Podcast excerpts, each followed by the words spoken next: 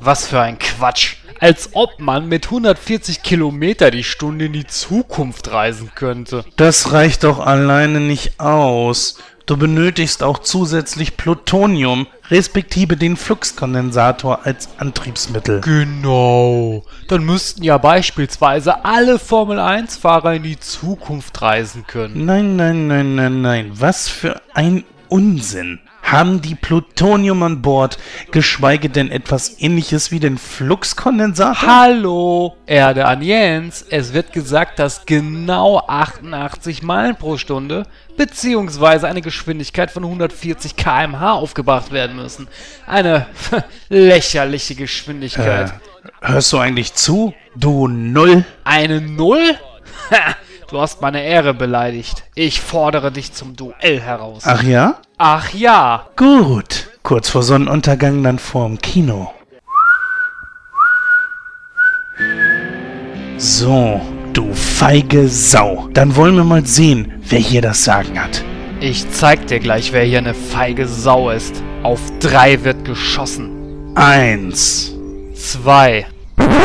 Jens, wo bleibst du denn? Der erste Film hat bereits angefangen. Wir wollen doch die Trilogie zusammen anschauen. Au, das habe ich ganz vergessen. Ich komme sofort. Äh, Sekunde mal, was soll das denn jetzt hier? Äh, duellieren wir uns, äh, oder nicht? Ach sicher. Wo bleiben nun meine Manieren? Ähm, drei.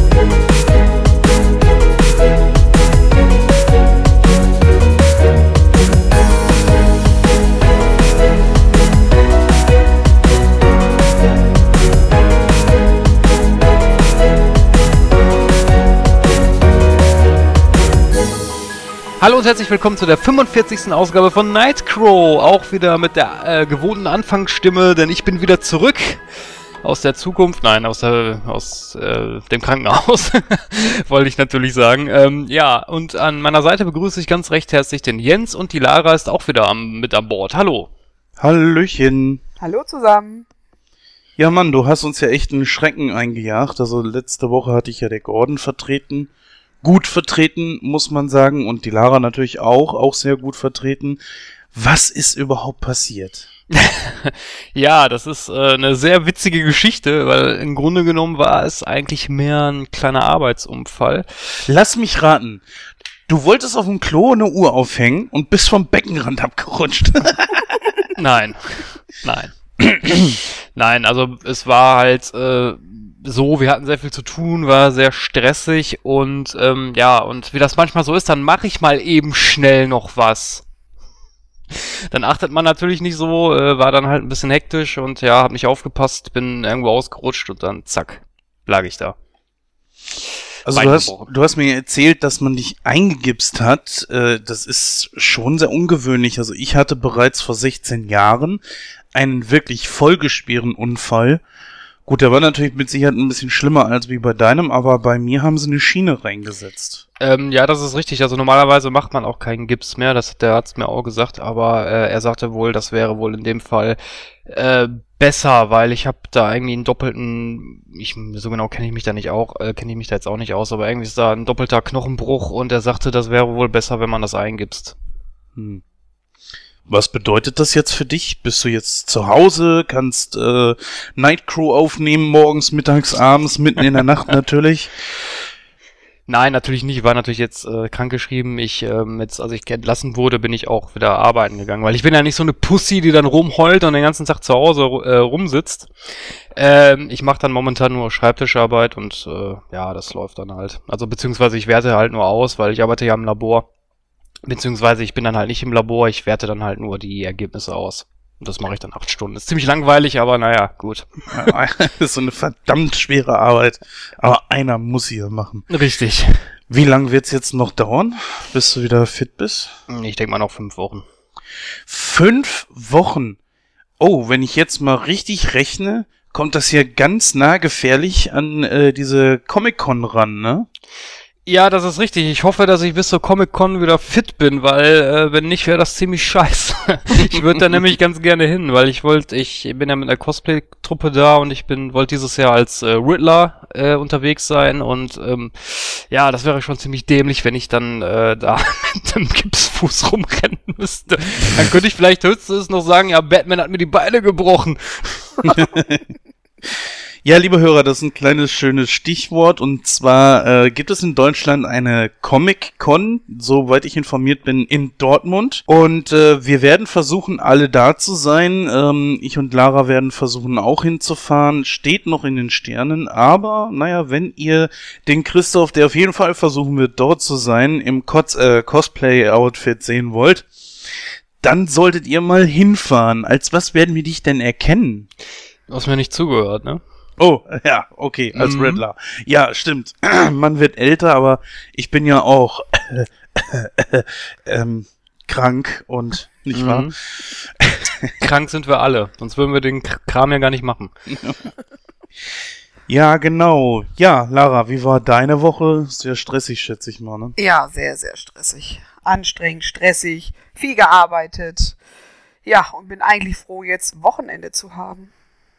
Jo, Mittlerweile ist ja auch so, dass wir ähm, unser Special schon fast beendet haben. Das hier heute wird die letzte Aufnahme sein.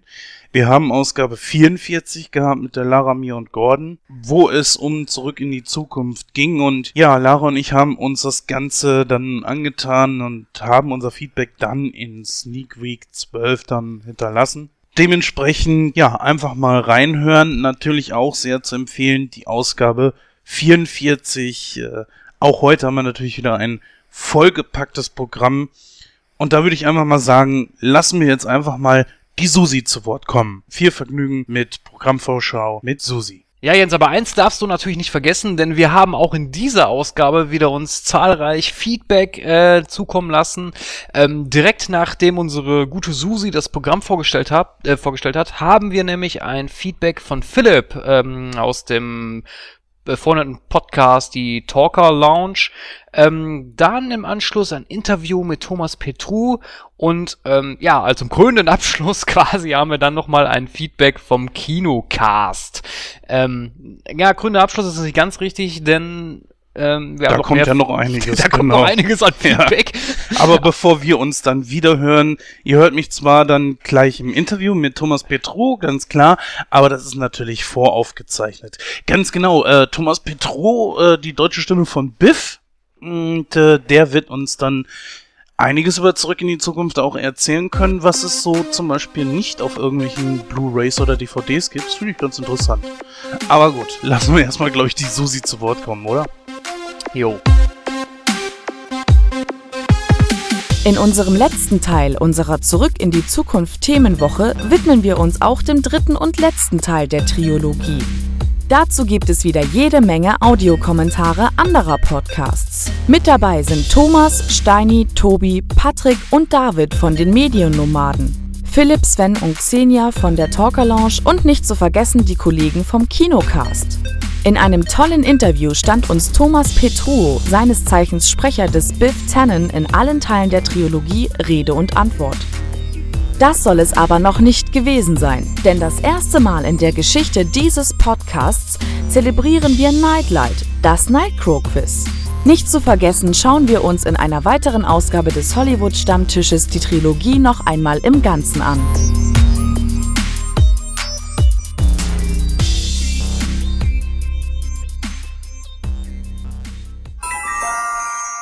Ja, hallo, ich bin Philipp und auch ich bin Teil der Talker Lounge. Was ich hier genau mache, ist auch, glaube ich, ziemlich schnurz, deswegen komme ich gleich zum, zum Wichtigen, zur Zurück in die Zukunft Trilogie, die ich natürlich als Kind geliebt habe, die ich als Heranwachsender geliebt habe und die ich heute immer noch liebe. Kleines Brainstorming, die ersten Begriffe, die einem so einfallen oder mir. Marty McFly, Doc Brown, Hoverboard, DeLorean, Powerlaschen, fliegende Lokomotiven. Ja, großartig. Ich meine, eine Trilogie, die ich, wo, wo ich ho hoffentlich keine Fortsetzung sehe, weil sie so perfekt ist, wie sie ist. Und wie gesagt, Zitate ohne Ende, äh, unter anderem, wo wir hingehen, brauchen wir keine Straßen. Schade, dass die Schauspielerin von der Jennifer gewechselt hat. In der, ersten Teil war das ja noch äh, Claudia Wells, später äh, war es dann Elizabeth Shue. Obwohl die ihren Job dann genauso gut gemacht hat, fand ich eigentlich. Früher fand ich den dritten Teil nicht ganz so gut. Dachte mal, okay, der zweite ist klasse mit seinem, mit der Zukunft und allen, das fand ich spannend. Western fand ich ja so ganz nett.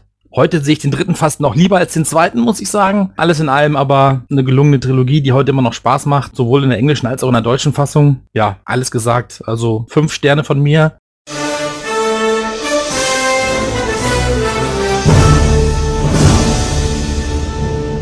Hallo, hallo. Ja, schönen guten Abend, Herr Petro. Wie geht es Ihnen? Danke, danke. Alles prima. Wie sind Sie zur Schauspielerei gekommen und wie sind Sie dann schlussendlich beim Synchron gelandet?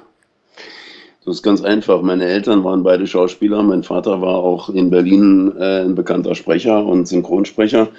Äh, und dadurch bin ich äh, praktisch schon von Haus aus äh, äh, da reingerutscht und äh, habe dann eine Schauspielschule besucht. Und ähm, da mein Vater viel Synchron gemacht hat, habe ich mich da natürlich dann auch beworben sozusagen und habe da die ganzen, ähm, ähm, ja, den, den ganzen normalen Weg auch gemacht, den jeder macht, von, von der kleinsten Rolle bis zu einer Hauptrolle. Äh, also da gab es auch keine Boni von wegen der Sohn von und so weiter. Ganz im Gegenteil, ich musste mich beim Rias Berlin sogar gegen meinen Vater durchsetzen, weil ich nach amerikanischem Vertragsrecht da nicht hätte arbeiten dürfen. Und ich habe dann da sechs Jahre den Treffpunkt moderiert. Das ging nur mit einer Sondergenehmigung des Intendanten. Also mein Vater hat mir da weniger geholfen. Aber da, durch ihn habe ich das natürlich alles kennengelernt und bin da dann praktisch, äh, ich wusste, wo man hingeht und wie man das macht. Also das war dann äh, für mich schon, schon äh, relativ naheliegend. Also war das schon eher so Ihr Berufswunsch oder hatten Sie eher etwas anderes angestrebt? Nee, nee, was anderes kam für mich eigentlich auch gar nicht in Frage. Das war für mich alles so faszinierend. Theater, Musik, Kunst, das ist eher immer mein Ding gewesen. Das war sowieso von vornherein klar, dass ich die Richtung gehe, ja. Zwei ihrer bekanntesten Synchronrollen sind ja mit Sicherheit die des Biff Tannen aus den Zurück in die Zukunft Filmen. Ja, oder auch des Plankton aus den SpongeBob. Wenn man, wenn man Charaktere aus so kultigen Medien spricht, hat man da nicht auch irgendwie Bedenken, man könnte irgendwann drauf reduziert werden? Nein, das ist, das, das ist eine Angst, die es im Synchron und in, in, in diesem ganzen Vertonungsgewerbe eigentlich nicht geben kann. Das, äh, äh, es, gab mal, es gab mal einen äh, Fall, der ein bisschen Schwierigkeiten hatte, das war der Tommy Pieper mit Alf. Der war dann sehr festgelegt auf bestimmte Dinge, äh, aber das ist eine ganz große Ausnahme gewesen. Ansonsten kommt sowas eigentlich gar nicht vor. Nö, im Gegenteil. Das sind äh, Charaktere, die, ähm, äh, was den, den Biff angeht, mir Spaß gemacht haben damals und äh, mir heute noch der, der, der ähm, äh, Plankton Spaß macht. Also das äh, sind ja interessante Aufgaben auch. Es macht ja Spaß, das zu machen. Man macht es ja nicht, weil man geprügelt wird. Ne? Hat sich das bei Tommy Pieper nicht dann auch irgendwann wieder relativiert, also dass ja, das so zurückgegangen ja. ist? Ja, Alf ist ja jetzt auch nicht mehr so in den Medien. Ne? Richtig, richtig. Das war eine Zeit lang so, als Alf halt äh, dauernd lief und dann hatte man Angst, ihn äh, woanders zu besetzen, weil alle Leute gesagt haben, das ist doch die Stimme von Alf. Aber das hat natürlich auch nicht ewig angehalten, das ist ganz klar. Nee, sowas ist also wirklich äh, die ganz große Ausnahme in dem Gewerbe. Ja, 2015 ist ja nicht nur das Jahr, wo der erste Teil von Zurück in die Zukunft 30 wird. Es ist ja auch ein ganz anderes Jubiläum und zwar im Film, im zweiten Teil, sind ja die beiden Hauptcharaktere Marty und Doc. Sie reisen ja ins Jahr 2015. Mhm. Ja, und die Filme kommen ja auch wieder mal ins Kino und äh, da stürzen sich ja auch die verschiedensten Medien drauf. Bekommen Sie selber irgendwie was von diesem Medienrummel mit oder geht das irgendwie ganz an Ihnen vorbei? Äh, nö, das geht nicht ganz an mir vorbei. Das ist, äh, ich, ich benutze ja auch die neuen Medien genauso wie die jüngeren, jüngeren Leute. Äh, und insofern bin ich natürlich auch informiert über die ganzen Sachen. Ähm, ähm, das ist ja auch eine schöne Sache, weil das eben auch gerade dieses Zurück in die Zukunft, äh, diese Trilogie war in sich einfach eine, eine sehr runde und, und toll gegossene Geschichte, die äh, zwar überall ihre kleinen äh, physikalischen und wissenschaftlichen äh, Fallen hatte, die nicht ganz gestimmt haben, aber darüber hat man sich keine Gedanken gemacht. Der ganze Film hat funktioniert. Und ähm, was man im ersten Teil gesehen hat, wurde im zweiten Teil wieder aufgegriffen oder sogar im dritten. Es gab also Sachen, die immer wieder vorkamen. Und äh, da, hat, da hat der Spielberg da, äh, glaube ich, wirklich einen ganz gelungenen Schuss gesetzt äh, mit dieser Trilogie. Das ist bestimmt äh, eine von, von äh, einer, äh, oder die drei Filme sind äh, ganz sicher Kultfilme wie, wie andere Klassiker. Äh, mit der Zeit wird sich das sicherlich noch mehr fundamentieren. Aber das ist eben einfach ein gelungenes Werk. Die haben sich viel einfallen lassen, die haben tolle Ideen gehabt und äh, haben die Geschichte wirklich gut erzählt. Das war schon, war schon richtig toll. Also da habe ich schon meinen Hut gezogen. Ja, ich höre schon, irgendwie scheinen Ihnen die Filme selbst irgendwie was zu bedeuten. Liege ich da richtig? Äh, naja, das Interessante bei der ganzen Synchronisation dieser Filme war ja, dass, dass äh, der Biff in äh, verschiedenen Altersstufen vorkam und dementsprechend auch äh, anders gesprochen werden musste. Wir haben ja da teilweise äh, Sachen nur an einem Tag aufgenommen, weil das die Sachen des alten Biff waren und am nächsten Tag die des jungen Biff, damit es da keine äh, Stolperfallen gibt und wir uns da eventuell mal irgendwo vertun. Äh, und das war natürlich auch eine Herausforderung. Insofern ist gerade diese Trilogie für mich natürlich eine beruflich interessante Sache gewesen, weil es eben A viel Spaß gemacht hat und B auch ein bisschen was gefordert hat, eben, was ja nicht immer der Fall ist. Im zweiten Teil war es ja so, dass äh, Thomas F. Wilson da eine Doppelrolle hatte und nicht nur Biff spielte, sondern auch den, ja, den künftigen Sohn oder vielleicht auch sogar äh, Enkelsohn, äh, Griff. Jetzt ja, ist genau. natürlich, äh, sie haben aber nur weiterhin äh, den alten Biff gesprochen. Richtig, das Griff. hat man damals aus, aus, aus Gründen, die mir nicht bekannt sind, hat man sich äh, gedacht, das müsste sich noch unterscheiden weil das äh, entweder weil er noch jünger ist oder weil es äh, eine andere Figur ist und nicht der Biff in dem Sinne. Äh, deswegen hat man das wahrscheinlich so gemacht. Ähm, aber das ist ja hervorragend gelungen mit Frank Schaff als, als Griff. Ne? Können Sie sich vielleicht daran erinnern oder wissen etwas darüber, warum der Sprecher des äh, Doc Brown im zweiten Teil dann nicht mehr dabei war? Ähm, also ich kann nur sagen, was mir zu Ohren gekommen ist. Wie ich gehört habe, war ihm die ganze Arbeit ein bisschen zu anstrengend. Er hatte wohl gerade sehr viel andere Sachen zu tun und, und äh, konnte sich da wohl nicht mehr so kräftemäßig drauf einlassen. Das ist mir so zugetragen worden. Ob das der Fall ist oder ob es sich anders verhält, das kann ich nicht sagen. Also das hat man mir jedenfalls damals mal so gesagt in der Art. Würden Sie sagen, dass man äh, mit der deutschen Synchro da vielleicht sogar besser liegt, wenn man jetzt mal, wenn man auf Griff und Biff guckt, sich da die verschiedenen Stimmen, weil die Charaktere unterscheiden sich ja dadurch noch immer ein bisschen mehr, auch wenn es derselbe Schauspieler war. Würden Sie sagen, dass das dann sogar vielleicht ein Vorteil bei der deutschen Synchro ist? Äh, ja, natürlich, sicher. Man kann ja dadurch, dass man anders besetzt und andere Stimmen drauflegt, die Sachen noch ein bisschen besser trennen. Und das ist sicherlich auch das, das Ziel der Sache gewesen. Ähm, ich glaube schon, dass das so ist, ja, ja.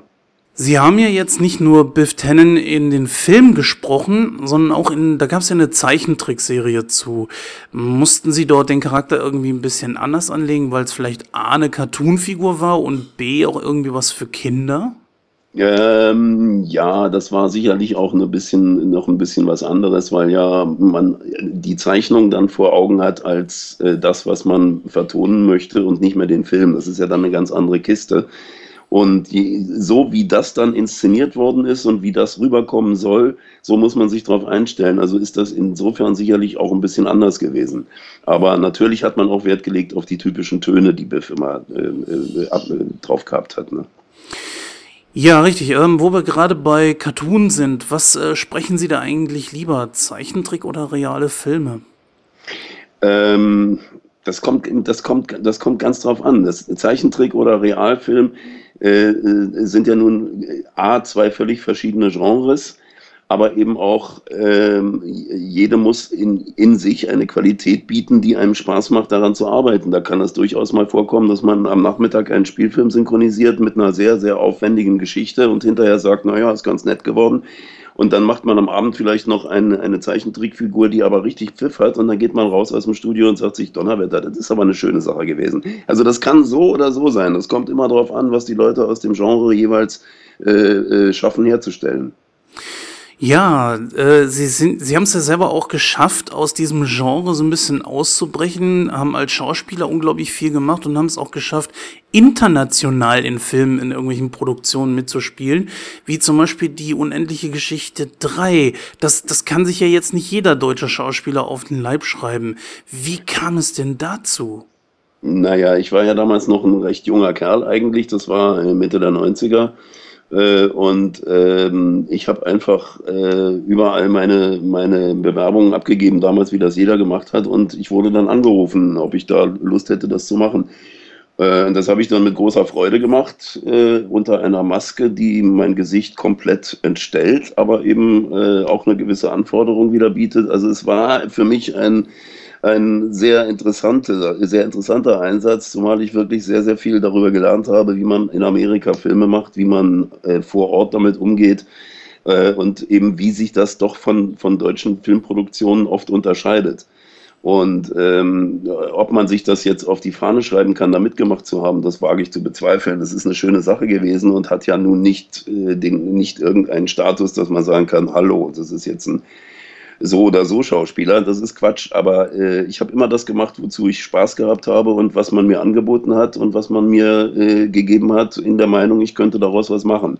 Und das ist die eigentliche, ähm, ähm, die der eigentliche Grund, wenn ich etwas mache, dass, dass sich das so verhält und, und dass ich eben an dieser Produktion auch Spaß habe.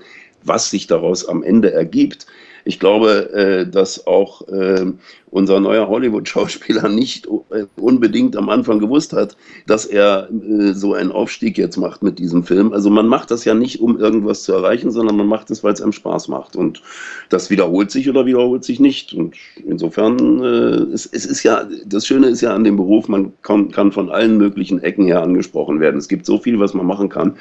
Und äh, ich habe immer versucht, mich auf allen möglichen Gebieten äh, der Schauspielkunst zu tummeln und äh, habe, glaube ich, auch alles, was es da gibt, in sprecherischer und schauspielerischer Sache äh, Hinsicht auch schon gemacht. Und das ist ja das, was mir die Freude an dem Beruf eröffnet, dass, dass ich so viel äh, variieren kann, dass es eigentlich immer wieder was Neues gibt. Das ist generell das Schöne beim Schauspieler sein. Es ist jeden Morgen, wenn man aufwacht, ist es was Neues. An, ausgenommen, man spielt jetzt eine Fernsehserie, die äh, jeden, jeden Tag gedreht werden muss. Aber generell ist es so, dass jeden Tag was Neues beginnt und man eine neue und, und nicht gekannte Aufgabe hat. Und das ist das Reizvolle. Ja, Sie sagten es gerade selbst. Äh, das ist mal als Deutscher schon etwas anderes. Ich habe da selber mal ein bisschen geguckt. Mir scheint es so, und da wüsste ich gerne mal, wie Ihre Meinung dazu ist, dass Deutschland ein bisschen davor Scheu hat, äh, so die Genre Fantasy, Science Fiction oder auch Horror irgendwie anzupacken. Würden Sie sagen, das äh, sehen Sie genauso? Oder, weil es gibt so wenig davon im Kino. Wie kommt das? Was meinen Sie, woran nicht das?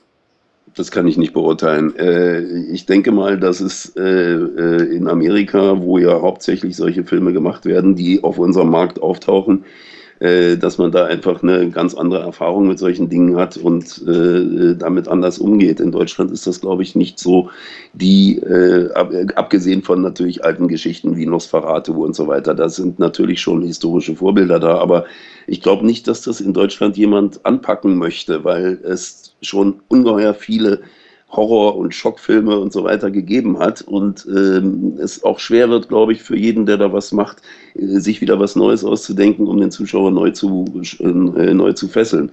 Vielleicht ist es nicht das, das beste Arbeitsgebiet für die deutsche Filmlandschaft. Ich kann es wirklich nicht so beurteilen. Das ist halt nur so ein Gedanke. Ja, Sie haben es ja vorhin gesagt, Ihr Vater war äh, Schauspieler und auch Synchronsprecher. Sie sind jetzt also der Sprecher in der zweiten Generation. Ja. Ihr Vater war ja, glaube ich, die deutsche Stimme auch von Lee van Cleef unter anderem. Ja, viel, ja. ja. Jason Roberts und ja, ja, der hat sehr viel gesprochen damals natürlich.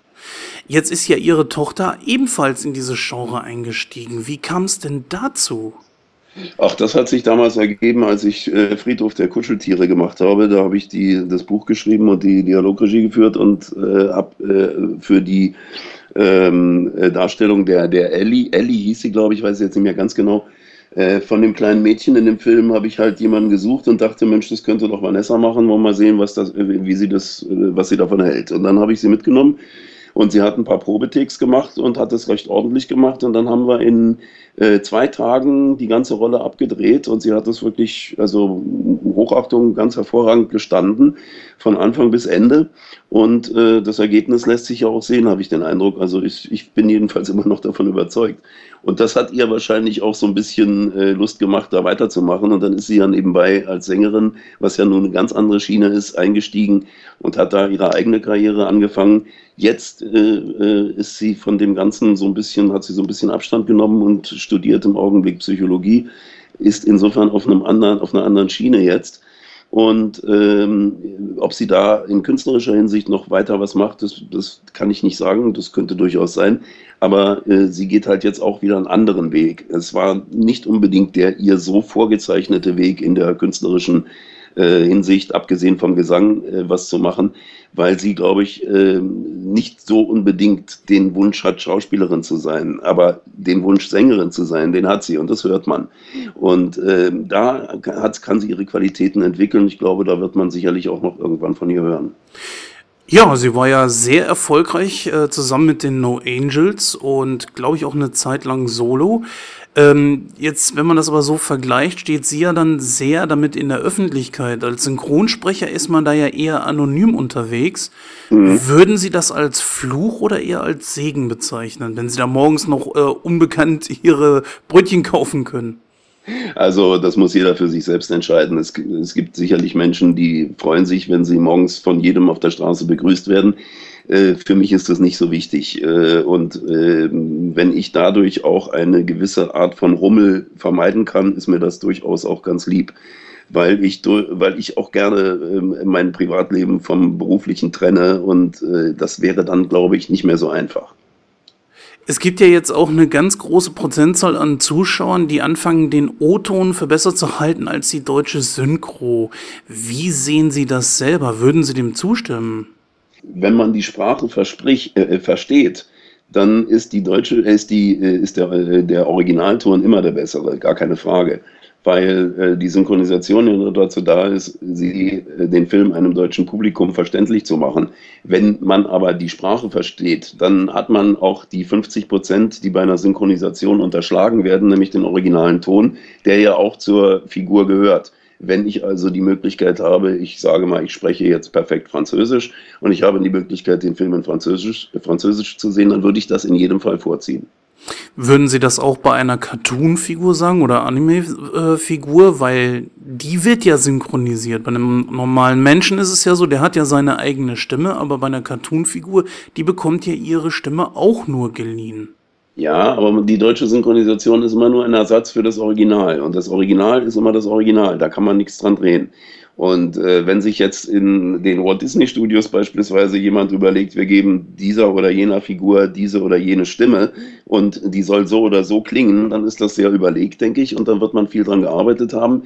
Und ob das dann im Deutschen rüberzubringen ist, das ist eben immer die Frage. Der eine macht es besser, der andere weniger, der eine trifft es besser, der andere trifft es weniger gut. Also im, generell ist eigentlich immer das Original das Beste. Wobei natürlich Cartoonserien, die für Kinder da sind, äh, um Gottes Willen, die sollen nicht in Englisch laufen, die Kinder sollen ja Spaß dran haben. genau, ja. Äh, sagen Sie mal, wenn Sie selber ins Kino gehen und da ist ein Film, den Sie selber synchronisiert haben, wie gut können Sie den Profi zu Hause lassen und den ganz normalen Fernsehzuschauer im, oder Kinogänger dann äh, im Kino sein? Das ist relativ einfach, weil die Synchronisation zu dem Zeitpunkt mit Sicherheit schon einige Wochen zurückliegt und mir sicherlich im Detail nicht mehr so erinnerlich ist. Ich, ich, ich, in dem Augenblick, wo ich einen Take gesprochen habe, muss der auch wieder weg sein, weil ich ja den nächsten wieder äh, zu bearbeiten habe. Und so geht es immer weiter. Und am Ende des Tages ist alles bearbeitet, aber ob da ein Eindruck, äh, ein starker Eindruck zurückbleibt, ist, glaube ich, eher weniger, weil man das einfach gar nicht speichern kann alles. Und das dann anschließend nochmal ganz in Ruhe und mit dem Abstand von ein paar Wochen im Kino zu sehen und zu sagen, hm, ist gelungen oder ist nicht gelungen, ist durchaus möglich, absolut. Würden Sie das auch bei Ihren Kollegen sagen? Also würden Sie sagen, okay, Charles Rittinghaus, den kenne ich jetzt, jetzt hat er Sherlock Holmes gemacht, ja, okay, hier, das, oder schalten Sie dann auch komplett völlig ab? Äh, nein, ich will mir ja den Film ansehen und äh, Also, warum soll ich dann abschalten? Also, wenn, wenn, ich bleibe natürlich dabei und ich glaube, mir würde es genauso gehen wie jedem anderen Zuschauer, dass mir nur dann, wenn mir irgendetwas, wenn, wenn mich irgendetwas an der, an der Ausführung stört, wenn irgendetwas ist, was nicht passt, wenn eine Betonung verkehrt liegt, so dass der Sinn verdreht ist. Das sind so äh, Augenblicke, wo man dann kurz hochzuckt und sagt, Moment, das hätte nicht sein müssen. Aber ansonsten gehe ich ja nicht in den Film rein und äh, äh, habe den Vorsatz, jetzt jeden Sprecher da kritisch zu beäugen, ob der das auch gut gemacht hat, was er da macht. Äh, das ist A nicht meine Aufgabe, es steht mir B nicht zu und macht C überhaupt keinen Spaß, sowas. Also äh, ich will den Film sehen, ich will Spaß an dem Erlebnis haben und da geht es mir ganz genauso wie jedem anderen Zuschauer, der in den Film reingeht. Ja, abschließend äh, zu diesem Interview habe ich noch eine Frage. Wo werden wir Sie in der nächsten Zeit hören oder auch vielleicht sogar sehen? Ach, sehen ist schwieriger. Ich habe gerade so ein paar kleine Sachen gemacht, die aber nicht an ein großes Publikum gelangen werden. Die benutze ich hauptsächlich dann, um äh, weitere Türen zu öffnen. Und äh, was die Stimme angeht, bin ich ja in einigen Serien äh, vertreten, Falling Skies und äh, damals war es äh, Boardwalk Empire auch, die ist ja nun leider zu Ende. Aber es gibt immer mal wieder was Neues und ähm, ich denke mal, man soll sich da überraschen lassen. Das bringt mich doch noch zu einer Zusatzfrage und zwar, ja, Sie haben ja jetzt eine unglaubliche Vita von weit über 1000 Einsätzen, wenn man jetzt mal nach äh, synchronkartei.de geht. Mhm. Hat man da überhaupt noch einen Überblick darüber, was man so gemacht hat oder macht man irgendwann mal den Fernseher und denkt sich, ach, da war ich ja auch dabei? Absolut kommt das vor, natürlich. Ganz besonders Filme, die in den 80er, 90ern entstanden sind, äh, äh, die vielleicht auch lange nicht mehr gezeigt worden sind äh, da kommt es auch schon mal vor, dass ich den, dass ich, dass ich einen Film mehr angucken möchte und sage, irgendwie kommt mir da was bekannt vor. Ich weiß jetzt noch nicht, was es ist, und dann höre ich mich selbst. Das kann schon durchaus passieren. Ähm, Finde ich aber dann auch wieder ganz reizvoll. ja, Herr Petru, ich äh, bin am Ende mit meinen Fragen. Ich danke Ihnen auf jeden Fall, dass Sie sich die Zeit genommen haben und äh, mit diesem Interview runden Sie unsere Zurück in die Zukunft Wochen dann super ab. Herzlich gern. Ja. Tschüss.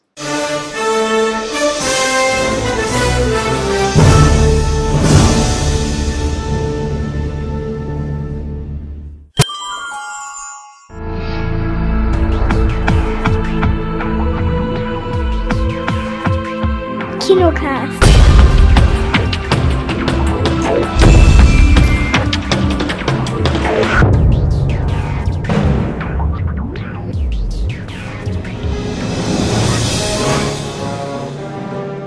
Ich weiß nicht, hatte dich die, die Kate schon vorgewarnt wegen dem Zurück in die Zukunft? Ja, das finde ich sehr, sehr spannend. Also genau. ähm, ich habe, ich bin ja hier auch einer, der äh, einen DeLorean hier im, also jetzt nicht im Originalgröße leider, aber einen DeLorean auch im Zimmer stehen hat, weil ähm, ah, das sind für mich Filme, die kann ich zu jeder Zeit angucken. Ah. Die werden mir nie langweilig. Alle drei Teile, ich finde alle drei wirklich sensationell genau. gut. Ich würde sagen, wir, wir starten mal. Ne? Ich suche ich such mal die E-Mail raus. Ich weiß gar nicht, wo ich die habe jetzt so schnell.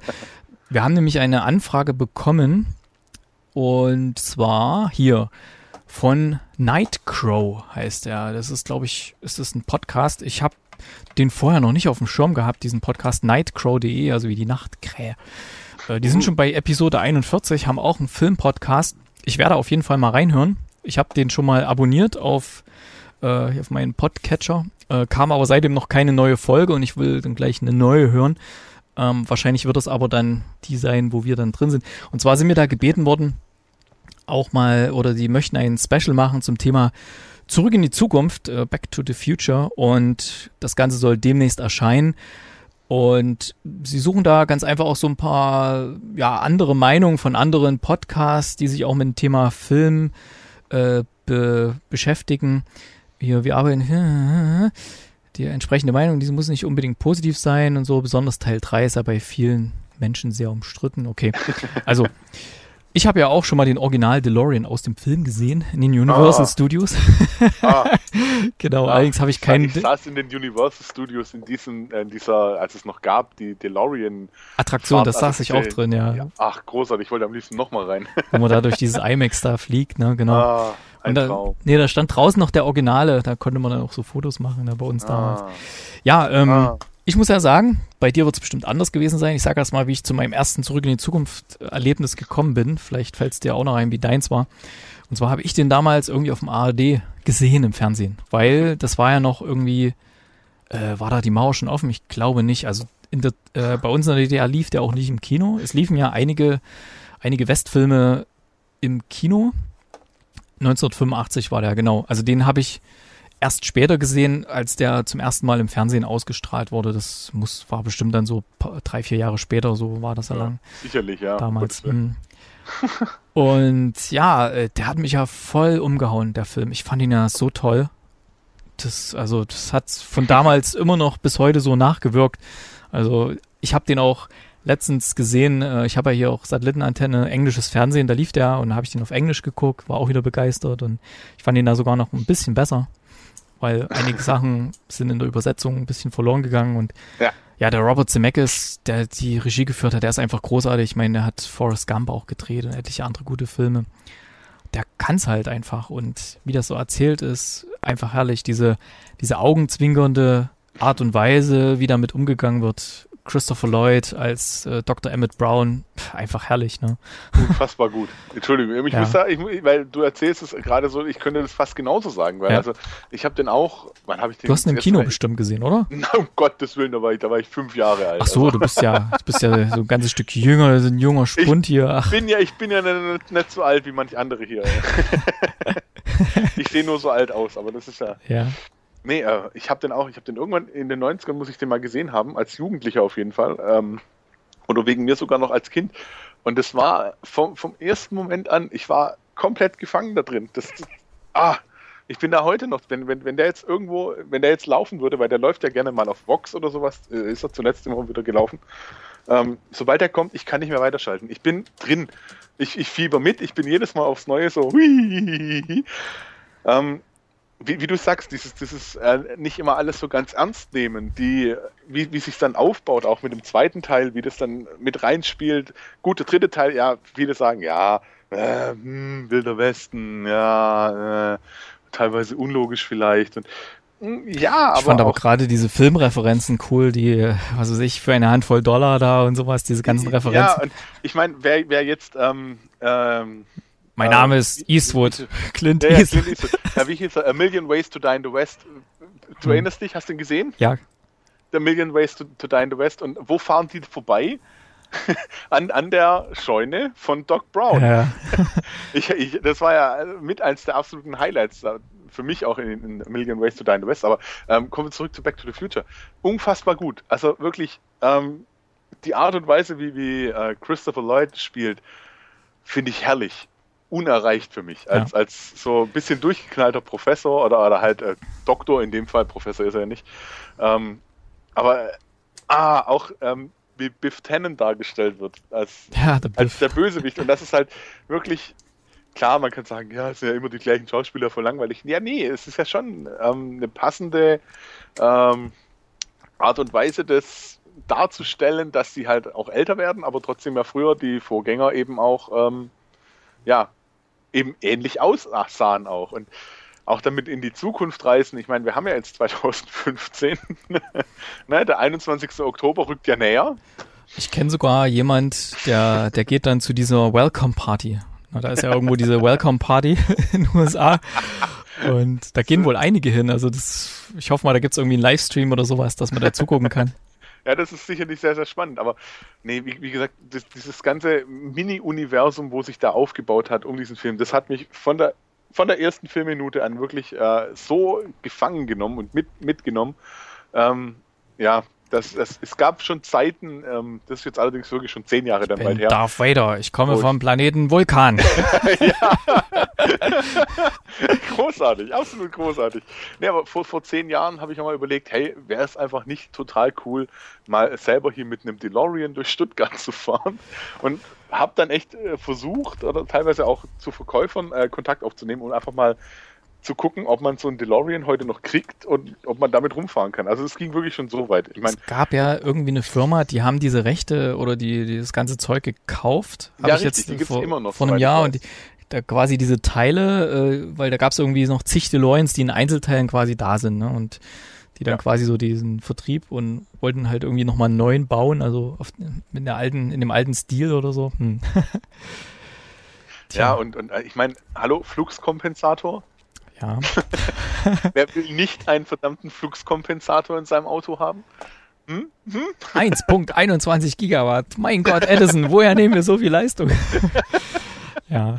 Ja, also, also voll, voll mit guten Zitaten. Ist, aber ja. ist dir mal aufgefallen, dass es, es gibt ja eine, eine Twin Pines Mall, also eine ja. Doppel, Doppel Pinion äh, Mall, also, ja. und die heißt dann im zweiten Teil, nachdem er im ersten Teil den eine, das eine Ding umgefahren hat, heißt die nur noch Pines Mall. Pines Mall, ja, genau. das, es ist einfach so großartig. Ich finde es einfach großartig. So viele nette Sachen da, da drin, das ist einfach herrlich. Ne? Irgendwelche Libyer und so. Was, das Ding fährt mit, mit Atomenergie? ja, ich bin ja, mir sicher, 1984 kann man äh, radioaktives Material in jeder Apotheke kaufen. Aber ja. hier 1965 ist das nicht so einfach. ja, ja, und deswegen, also, ah, herrlich. Wirklich herrlich. In, ich glaube, in welchem Computerspiel war es auch drin? In, ähm, Uh, Burnout, Burnout Paradise für die Playstation. Mhm. Das sagt dir jetzt wahrscheinlich gar nichts, oder? Das, Burnout ist, halt ist doch so ein Rennspiel gewesen, ne? Das sagt ja, genau. Ist, musstest du wohl irgendwie 90 Meilen pro Stunde oder wie viel war das fahren?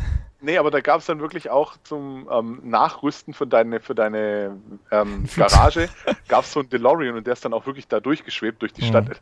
Herrlich. Also das war mit das eins der wenigen Add-ons, die ich dann wirklich auch mal gezielt gekauft mhm. habe für ein Computerspiel, weil ich gesagt habe, das will ich einfach haben. Ähm, es, es ist unglaublich schön. Ich finde es auch super, dass äh, Nike auch die, die Schuhe wirklich entwickelt hat. ja, die hatten ja auch ein bisschen Zeit dazu, oder? Ich meine, es wird ja langsam mal Zeit. Ja, natürlich, aber äh, auch das muss man halt auch erstmal machen. Und ich glaube, das spricht halt auch alles so ein bisschen für den Kult, den diese Filme Intus haben. Und für mich ist, wenn es um Kultfilme geht, ist also das auf jeden Fall eine Trilogie, die ganz, ganz mit oben steht. Also Top 3 auf jeden Fall.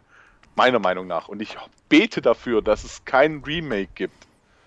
Also ich erinnere nur daran, dass es ein Remake oder ein Reboot von Ghostbusters gibt. Geben soll.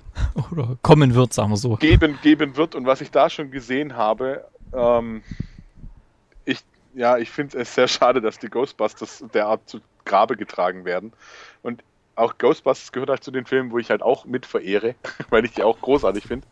Ähm, und deswegen hoffe ich, dass es kein Reboot oder Remake von ähm, Zurück in die Zukunft gibt, weil ich glaube weder, dass du die Stimmung, die diese Filme erzeugen ähm, oder erzeugt haben, einfangen kannst, noch dass du äh, die Geschichte nochmal so schön erzählen kannst, noch dass das wirklich auch, auch nur annähernd den gleichen Status irgendwann mal erreichen könnte. Ja. Also ich hätte, ich hätte sowas wie Project Almanach, hätte ich gern vielleicht mit ein bisschen mehr augenzwinkernden Humor und weniger Drama vielleicht in der Richtung schon gesehen, äh, wenn die halt irgendwas, also nicht die ganze Truppe, aber wenn sie halt irgendwas verändert hätten oder so, auf diese Art und Weise, weißt du? Nicht ja. als, nicht als mit dem Titel Zurück in die Zukunft, sondern wenn sich halt irgendjemand mal diesem ganzen Thema Zeitreise, Comedy-Quatsch einfach mal annehmen würde, ja, einfach so Spaß, Spaß, ja. Zeitreise, Comedy oder so, ne? Ja, richtig, ja. aber ja, wie gesagt, ähm, für mich zurück in Zukunft ähm, von, also ist halt das Problem. Ich meine, ich bin da wahrscheinlich befangen, weil gehört definitiv mit zu meinen Lieblingsfilmen mhm. und zu meiner Lieblingsfilmreihe. Deswegen, ich finde es, ah, herrlich. Also, allein in, in der Zukunft dann, wenn sie Pizza machen, das ist auch gigantisch gut, oder? Und wer will kein Hoverboard? Also jeder, jeder will so ein Hoverboard haben. Ja, das mit dem Hoverboard, das war auch cool, ja. Und wir alle wissen, wo funktionieren Hoverboards nicht wirklich? Auf dem Wasser. man, man, weiß es, man weiß es einfach. Genau, man hat profundes Wissen, also mit, mit einem gewissen Filmkenntnis äh, kann man im Alltag sehr gut überleben. Also, dann in dem Sinne, viele Grüße an die an den Night Crow, habe hab ich es richtig genannt? Ja, Night Crow Podcast, ja. Ich hoffe, ja. das, das reicht euch soweit. Wir sind immer noch begeistert. Ich, mir geht's genauso, also von Teil 1 bis Teil 3 gucke ich die immer wieder gern. Teil 1 vielleicht noch mit am liebsten, Teil 2 am zweitliebsten und Teil 3 am drittliebsten oder ja, so. Das ist richtig, aber, aber ich, ich kann es nur sagen, ich habe vor sechs Wochen, ist wirklich brand, brandaktuell noch, ich habe vor sechs Wochen habe ich äh, mal wieder den ersten geguckt und ich musste dann 2 und 3 einfach auch gucken. Es ja. geht nicht anders. Teil 2 und 3 haben sie ja back-to-back -back gedreht, ne? da haben sie hintereinander ja, weg. Hm. Ja, und also War, glaube ich, so das erste Mal, dass ich das so mitbekommen habe, dass ja mehrere Filme hintereinander gleich auf einen Schlag gedreht wurden. Also bei Herr, bei Herr der Ringe war das ja nachher so irgendwie gang und gäbe. Ne? Ja, ja, da drehen wir gleich weiter und so. aber dass hier gleich das Team beisammen gehalten wurde, das war für mich so in der, in der Kinogeschichte irgendwie so zum ersten Mal richtig greifbar, dass ich das gesehen habe. Ja, aber das, das, hm. das spricht ja, glaube ich, dann auch für, für, also klar, man kann jetzt sagen, ja, wenn genügend Geld da ist, macht das jeder. Natürlich, aber ich glaube, in dem Fall hat es auch wirklich ähm, für die ganze Filmcrew da auch gesprochen. Oder auch einfach für, für die Leute, die da dahinter stecken oder halt auch vor der Kamera stehen, weil ich glaube, die begegnen sich heute auch noch gern, weil sie einfach auch Bock dazu hatten. Ja. Und ich, das vermitteln die einfach irgendwo auch. Und wenn jemand richtig Bock auf einen Film hat, den zu machen, und dann kommt auch noch was richtig Gutes bei raus. Also was willst du denn mehr? Hast du übrigens, übrigens äh, George McFly mal in einem anderen Film wiederentdeckt? Ähm. Sonst verrate ich es dir mal, äh, wo ich sehr überrascht war, wo ich die ganze Zeit überlegt habe, den kennst du doch, den kennst du doch. Das war bei Drei Engel für Charlie. In dem Remake, im ersten Teil, der hat da dieses, wie hieß es im, im Deutschen, gruseliges Klappergestell. gespielt, oh den ja. Typ mit den, mit den längeren Haaren, der da, der den übelst aufs Maul gehauen hat. Das war und, der, ne? Ja, genau. Und der hatte so lange Haare gehabt und so. Auch äh, Crispin Glover. Genau.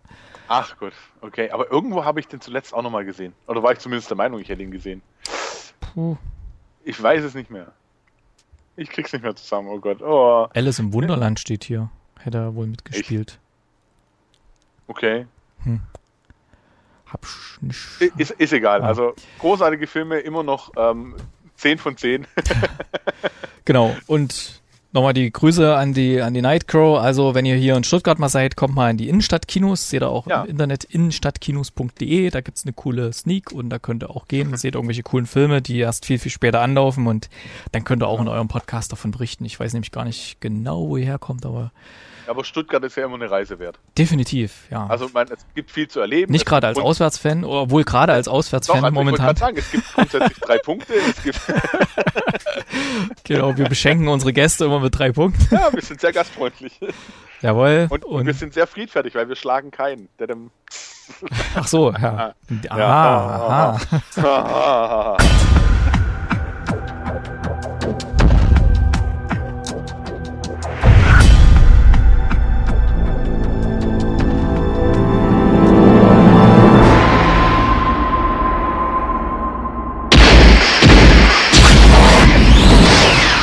Ja, soweit dann das Feedback von Philipp und vom Kinocast. Wir bedanken uns recht herzlich bei euch, dass ihr uns äh, eure Meinung zu Back to the Future mitgeteilt habt. Natürlich bedanken wir uns auch bei Thomas Petru für das tolle Interview, das der Jens geführt hat. Und ja, wir kommen dann jetzt quasi direkt äh, zu unserem heutigen Hauptthema, nämlich zurück in die Zukunft 3. Ja, als Darsteller haben wir natürlich wieder Michael J. Fox, äh, Christopher Lloyd, Mary Steenburgen, Lea Thompson und Thomas F. Wilson. Und Regie führte natürlich Robert Zemeckis. Ja, zurück in die Zukunft 3. Ähm, worum geht es denn da genau, Jens?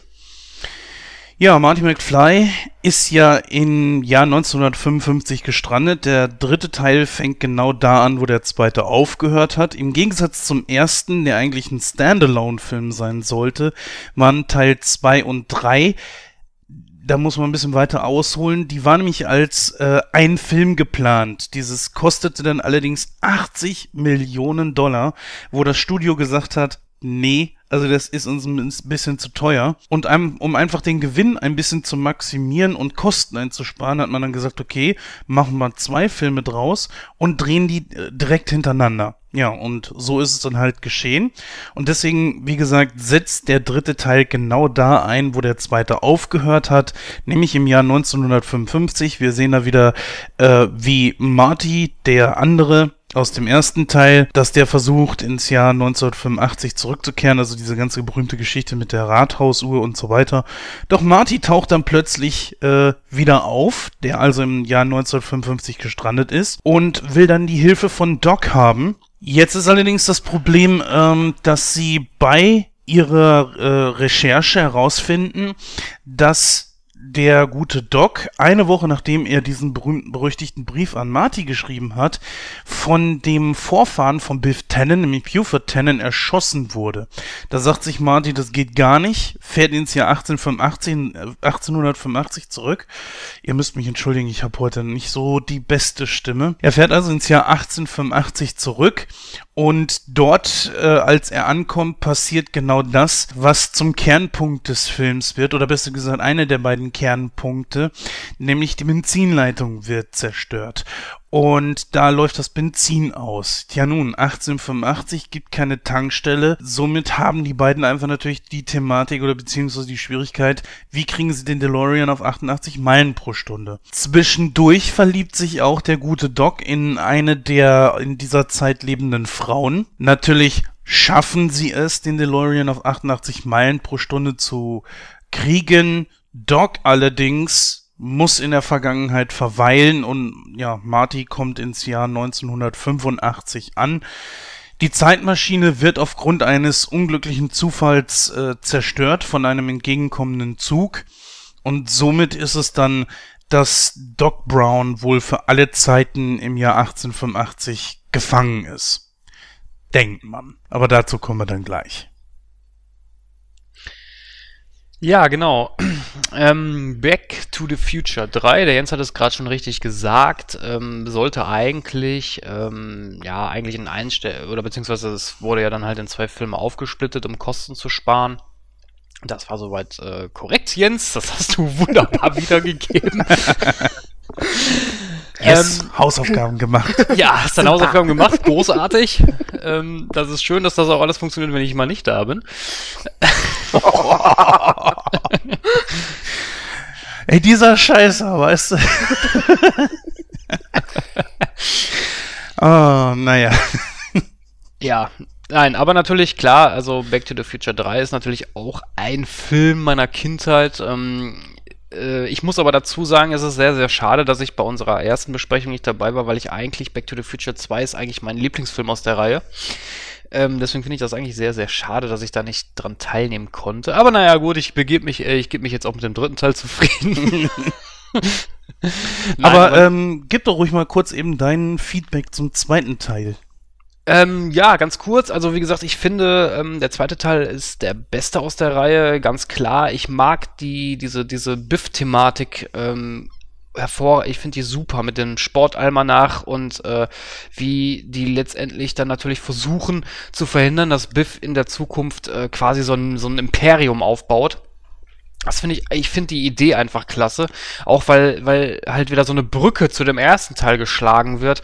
Nämlich, dass sie ja dann zurückreisen in das Jahr, wo, ähm, ja, wo die halt auf diesen Abschlussball sind und äh, Biff da auch den, den Sportalmanach von seinem, ja, von seinem Ich aus der Zukunft bekommt finde ich einfach grandios und äh, ja, weiß ich nicht. Also wenn ich dann, dann eine Bewertung jetzt mal nachreiche, ich würde zurück in die Zukunft 2 etwa mit äh, 99% bewerten. Buh, wow, oh. Ja, und wo ich jetzt gerade schon mal ähm, das Jahr 1955 erwähnt habe, ähm, so beginnt natürlich auch der, äh, der, die Anfangssequenz des dritten Teils, nämlich mit der besagten Rathausuhr in Hilly Valley. Nämlich das ist der Punkt, wo der Blitz einschlägt. Zum ersten Mal, es heißt Hill Valley. Habe ich, hab ich Hilly gesagt? Ja. Ah, tatsächlich, ich habe Hilly gesagt, ja. Das du, ist Vorbereitung, meine Damen und Herren. Nee, Hill Valley. Das ist einfach schauspielerische Leistung, denn der gute Christoph übernimmt heute die Rolle von Biff und sagt absichtlich, äh, absichtlich alles falsch. Und ihr könnt natürlich alles Absicht, alles Skript, jawohl. Natürlich alles, alles geskriptet. Genau. Wir sind total durchgeskriptet hier. Nein, natürlich, äh, natürlich Hill Valley. Ähm, wie, ja, und gut, und wie gesagt, es beginnt halt damit, äh, diese berühmte Szene, wo halt der Blitz in die Rathausuhr einschlägt und äh, Doc und Marty natürlich zurück ins Jahr 1985 reisen wollen. Die einzige Szene, wenn ich mich jetzt äh, richtig erinnere, die äh, Nee, stimmt gar nicht. Ich dachte jetzt, sie kommt in allen Teilen vor. Doch, sie kommt ja tatsächlich in allen Teilen vor. Am Ende vom äh, zweiten Teil ist es ja auch. Der zweite und dritte Teil, genau, ja. Und ich finde es eigentlich ganz gut, dass sie genau da wieder angeschlossen haben. Das passt sehr symmetrisch zum, vom ersten auf den zweiten Teil, dass man genau da anfängt, wo man aufgehört hat. Und es zeigt einfach auch so, wenn man mal genau drüber nachdenkt, dass diese ganze, diese, diese Abenteuer, die die beiden erleben, gerade mal eine Woche dauern. Ähm, das stimmt. Da hast du vollkommen recht, aber ich meine, das macht ja auch Sinn. Ne? Ich meine, ähm, im ersten Teil ist es ja so, dass sie halt zurück müssen, eben um zu verhindern, dass die Zeit geändert wird. Ne? Und im zweiten Teil ist es ja quasi das ja, nicht ganz das gleiche, aber es geht ja darum, dass, äh, obwohl, das, das fand ich immer so interessant bei dem zweiten Teil, weil eigentlich verändern sie ja damit die Zeit. Bewusst. Weil äh, die reisen ja zurück, um zu verhindern, dass der Sohn von Marty ins Gefängnis kommt. Also greifen die ja da eigentlich explizit in den Lauf der Dinge ein, oder? Ja, da würde ich gerne im Feedback, äh, wir haben ja noch den Hollywood-Stammtisch nochmal genauer drauf eingehen. Ich kann es aber jetzt schon mal anteasen, dass ich nicht verstehe, dass wenn Doc Brown die ganze Zeit faselt, von wegen die Zukunft steht noch nicht fest, warum muss ich denn in die Zukunft reisen, um sie zu verändern? Macht nicht wirklich irgendwo Sinn, aber ähm, naja, jeder Zeitreisefilm ist halt mit solchen Logiklöchern vollgespickt und da werden wir mit Sicherheit gleich noch so einige finden. Ja, das definitiv, aber wie gesagt, worauf ich eigentlich hinaus wollte, ist klar, weil sich das halt alles in dieser einen Woche in Anführungsstrichen abspielt, eben weil es halt immer Probleme in der Zeitlinie gibt und deswegen müssen sie dann halt immer durch, kurz und quer durch die Zeit rasen, ne? Genau, ja. Ich muss persönlich sagen, so die Anfangssequenz, so dieses friedliche, auch mit dieser sehr friedlichen Musik bei Dro äh, Doc zu Hause, wie er dann geweckt wird, so von Howdy Doody Time und so typisch amerikanisch und äh, so, sag mal, Lara, kennst du als Erzieherin vielleicht äh, Howdy Doody? Nein, also ja, gehört habe ich schon, aber ich habe das jetzt nie irgendwie mal gesehen oder so. Ne? Und ich fand auch so die Anfangsszene, was du gerade gesagt hast, ich fand, das hätte auch ein Weihnachtsfilm werden können. Das war so schön, so schön heimelig so. Das Feuer war an, die saßen da, das, das lief so im Hintergrund. Es fehlte eigentlich nur noch der Weihnachtsbaum und die Geschenke. ja, fand ich, ich fand sehr harmonisch und ähm, auch so, wie sie so friedlich nebeneinander lagen, so. Ja aber, ein, aber eins müsst ihr mir mal erklären. Das habe ich mich jetzt noch mal gefragt, als ich den Film gesehen habe. Die haben beide in dieser Szene, haben die keine Socken an. Die haben ihre Socken ausgezogen. Logisch, es hat geregnet. Aber warum ziehen die nur ihre Socken aus? Ist euch das äh, mal aufgefallen? Hm, ich weiß nicht. Also keine Ahnung, den nackten Hintern von Michael J. Fox siehst du ja sowieso schon später im Film. Ja, aber was macht das denn, was macht das denn für einen Sinn? Es hat ja geregnet, es war ja nass und die ziehen ihre Socken aus, aber haben noch ihre ganzen Sachen an. Ich meine, die sind doch auch nass, oder? Also wenn du es wirklich nerdtechnisch äh, erklärt ja, haben willst, bitte. Ähm, es hat bei Doc am Rathausplatz ja überhaupt nicht geregnet. Nur eigentlich die Klamotten von Marty waren ja äh, nass und der ist ja den ganzen Weg zurückgesprintet. Was waren das noch? Zwei Meilen, glaube ich, im, im. Er stand ja da, wo halt früher äh, oder später, mein Gott, hier ist alles ein Durcheinander. Er stand, er hat ja den Brief von Doc aus 1885 da bekommen, wo ähm, später seine Siedlung dann gebaut wird, wo er und seine Eltern wohnen. Und wir erinnern uns, im ersten Teil äh, stand da irgendwie bis Hill Valley zwei Meilen und die musste er zurücksprinten. Vielleicht äh, sind die ah. bis dahin getrocknet, aber ich. Aber es hat. Es nein, nein, es hat ja aber dann trotzdem geregnet, weil als die ja in das Haus von äh, Doc Brown gehen, da, da hat's ja geregnet. Die Szene, als Marty Doc Brown da trägt. Es hat ja geregnet. Hm. Deshalb, oh. also. Es war einfach mal so, dass ich mich gefragt habe, warum ziehen die Socken aus, aber den Rest nicht? Ich kann es dir wirklich nicht erklären. Ja, das muss so ein Zukunftsding sein. Da müssen wir uns jetzt nicht, da müssen wir uns jetzt nicht so drüber äh, Nein, auffallen. Stimmt. Richtig. Also die äh, Szene vorhin haben wir ja schon angesprochen, wo sie dann bei Dogs zu Hause sind. Diese etwas harmonische Szene und ja, Doc fängt an zu faseln. Also er versucht sich das irgendwie selbst zu erklären und äh, hängt auch schon die wildesten Theorien hinter und dokumentiert auch die ganze Geschichte. Ich weiß zwar ehrlich gesagt nicht warum, weil ich ähm, ich frage mich immer so, hat er zukünftig vor, die Zeitmaschine irgendwie der Öffentlichkeit zugänglich zu machen? Äh, ich glaube nicht, weil im ersten Teil oder im zweiten, ich bin mir nicht hundertprozentig sicher, sagt er ja, dass das ein zu großes äh, Gefahrenpotenzial mit sich bringt, so eine Zeitmaschine. Ich glaube nicht, dass er irgendwie vorhat, das der Öffentlichkeit zu, zu demonstrieren. Also ich könnte mir das, also man sieht ja schon, besonders im zweiten Teil, was das für Gefahren in sich birgt, auch im ersten Teil. Und ich glaube, ehrlich gesagt, stellt euch einfach mal vor, jeder könnte jetzt so in der Zeit hin und her reisen. Das gäbe ja ein heilloses Durcheinander.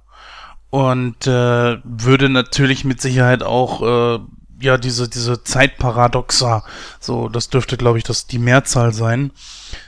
Das das müsste ja im Grunde genommen das ganze Universum dann wirklich total kaputt machen. Ja, nicht unbedingt. Also wenn man da, wenn man äh, von Paralleluniversen ausgeht, ich meine, es gibt ja unendlich viele. Äh, wenn es unendlich viele Paralleluniversen gibt, dann ist das Ganze natürlich auch unendlich erweiterbar, äh, erweiterbar, ne? Ja gut, letzten Endes, was mich jetzt so im Jahr 1955, die paar Minuten, die wir da noch haben, ich mache jetzt mal einen kleinen Sprung, wir fahren jetzt nicht super viel über das, was jetzt äh, passiert ist. Nur dass Dog im Jahr 1885 ist und die Zeitmaschine da in so einem stillgelegten, ich glaube, Silbermine oder so oder Erzmine ähm, versteckt hat und die dann da 70 Jahre drin war. Was dann kommt, ist, äh, dass sie versuchen, die Zeitmaschine da rauszuholen und bereits schon da anfangen, ähm, sie so ein bisschen zu reparieren und zu analysieren, was denn da ja jetzt kaputt dran ist. Es ist allerdings auch, dass wir da was sehr Wichtiges erfahren, und zwar, dass äh, Doc ein Fan von Jules Verne ist. Hat er weder im ersten Teil noch im zweiten Teil jemals erwähnt. Und für mich wirkte das sehr reingedrückt. Also deplatziert. Passte für mich auch ehrlich gesagt nicht zu einem Wissenschaftler wie ihn, ja. Warum? Warum kommst du auf darauf, dass das nicht passt zu einem Wissenschaftler? Es passt wohl zu einem Wissenschaftler, aber nicht zu ihm, weil er es nämlich noch nie erwähnt hat. Und vor allen Dingen auch äh, seine Wohnung. Wo sind da Bücher von Jules Verne? Weder im ersten noch im zweiten Teil siehst du irgendwie was davon. Plötzlich im dritten Teil ist er unglaublich inspiriert von Jules Verne und das passiert nur im dritten. Auch ja, aber das macht ja Sinn. Ja, ich, ich hab's nicht abgekauft. Für mich wirkt das so wie äh, reingedrückt. Nein, also Jules Verne war ja ein französischer Schriftsteller. Ich glaube, der hat äh, auch um 1800 gelebt. Ich meine, 1828 ist er geboren. Ich bin mir jetzt nicht hundertprozentig sicher. hat er ja und zum anderen auch die Reise zum Mittelpunkt der Erde und 2000 Meilen unter dem Meer geschrieben. Und ich finde, das passt schon, weil es halt so eine Science-Fiction-Lektüre ist. Und ich finde, das passt zu Doc Brown. Und das ist auch ähm, genau da erst rausgekommen das eine Buch, ich weiß jetzt nicht genau welches von den beiden, das haben die ja auch in der Szene, ähm, wo er gesagt hat, das, hat er in der Kindheit schon gelesen und ähm, wo Klöller dann halt gesagt hat, äh, das, das ist doch erst seit einem Jahr oder zwei Jahren, gibt's das Buch doch erst. Zehn waren es genau genommen. Ne? Oder siehst du zehn? Genau. Ja, zehn mhm. kann sein, weil, äh, nee, das kann eigentlich nicht sein, weil die Reise zum Mittelpunkt mhm. der Erde ist von 1864 und äh, äh, ich glaube, unter dem Meer, das meine ich so 1870. Bin ich mir mal nicht hundertprozentig sicher, aber eigentlich passt das nicht, wenn das 1855 ist, weil da waren die Bücher noch gar nicht geschrieben. Ich weiß es nicht, also es ist zumindest später 18, im Jahr 1885. Sie können es ja noch gar nicht als Junge gelesen haben, weil die kam ja erst vor zehn Jahren heraus. Ja. Ist aber auch nicht so wichtig. Für mich wirkt es halt eben sehr reingedrückt. Und dann auch so diese ganze Geschichte mit der Zeitmaschine, die, das hat mich sehr fasziniert, dass diese Zeitmaschine 70 Jahre lang unentdeckt geblieben ist. Und ja, stellt euch einfach mal vor, ähm, es wäre anders gewesen. Das war ja die einzige Möglichkeit für Marty, jetzt wieder in die Zukunft zurückzukommen. Ja, gut, ich meine, klar, ich meine, äh, wenn 70 Jahre so ein DeLorean in der Mine sitzt, äh, eigentlich recht unwahrscheinlich, dass das über so einen langen Zeitraum unentdeckt bleibt. Das ist richtig. Vor allem, ich glaube, die hatten auch nicht mal so große Mühe, den da rauszuholen, wenn ich mich richtig erinnere. Klar, aber ich meine, das ist halt so ein, so ein Plot-Element, das ist halt dienlich und äh, das war okay. Also ich, das ist jetzt nicht sowas, wo ich sage, ach, das ist jetzt so unrealistisch. Ja, ich meine, das ist ein Science-Fiction-Film. Wenn ich da auf Realismus äh, setze, dann ne, brauche ich mir den Film nicht angucken.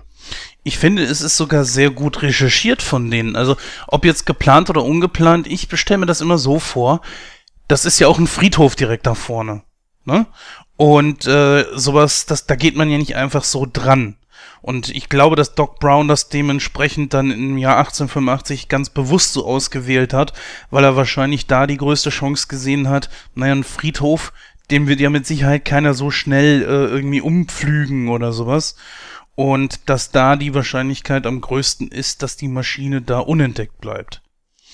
Selbst wenn sie entdeckt worden wäre, was hätten sie mit dem Auto machen können? Ja, natürlich, klar, das ist richtig. Ja. Sie hätten sich's nur irgendwie beschaffen müssen, aber. Aber Friedhof ist natürlich eine gute Überleitung von dir, Jens. Nämlich, was entdecken denn Marty und äh, Jennifer da?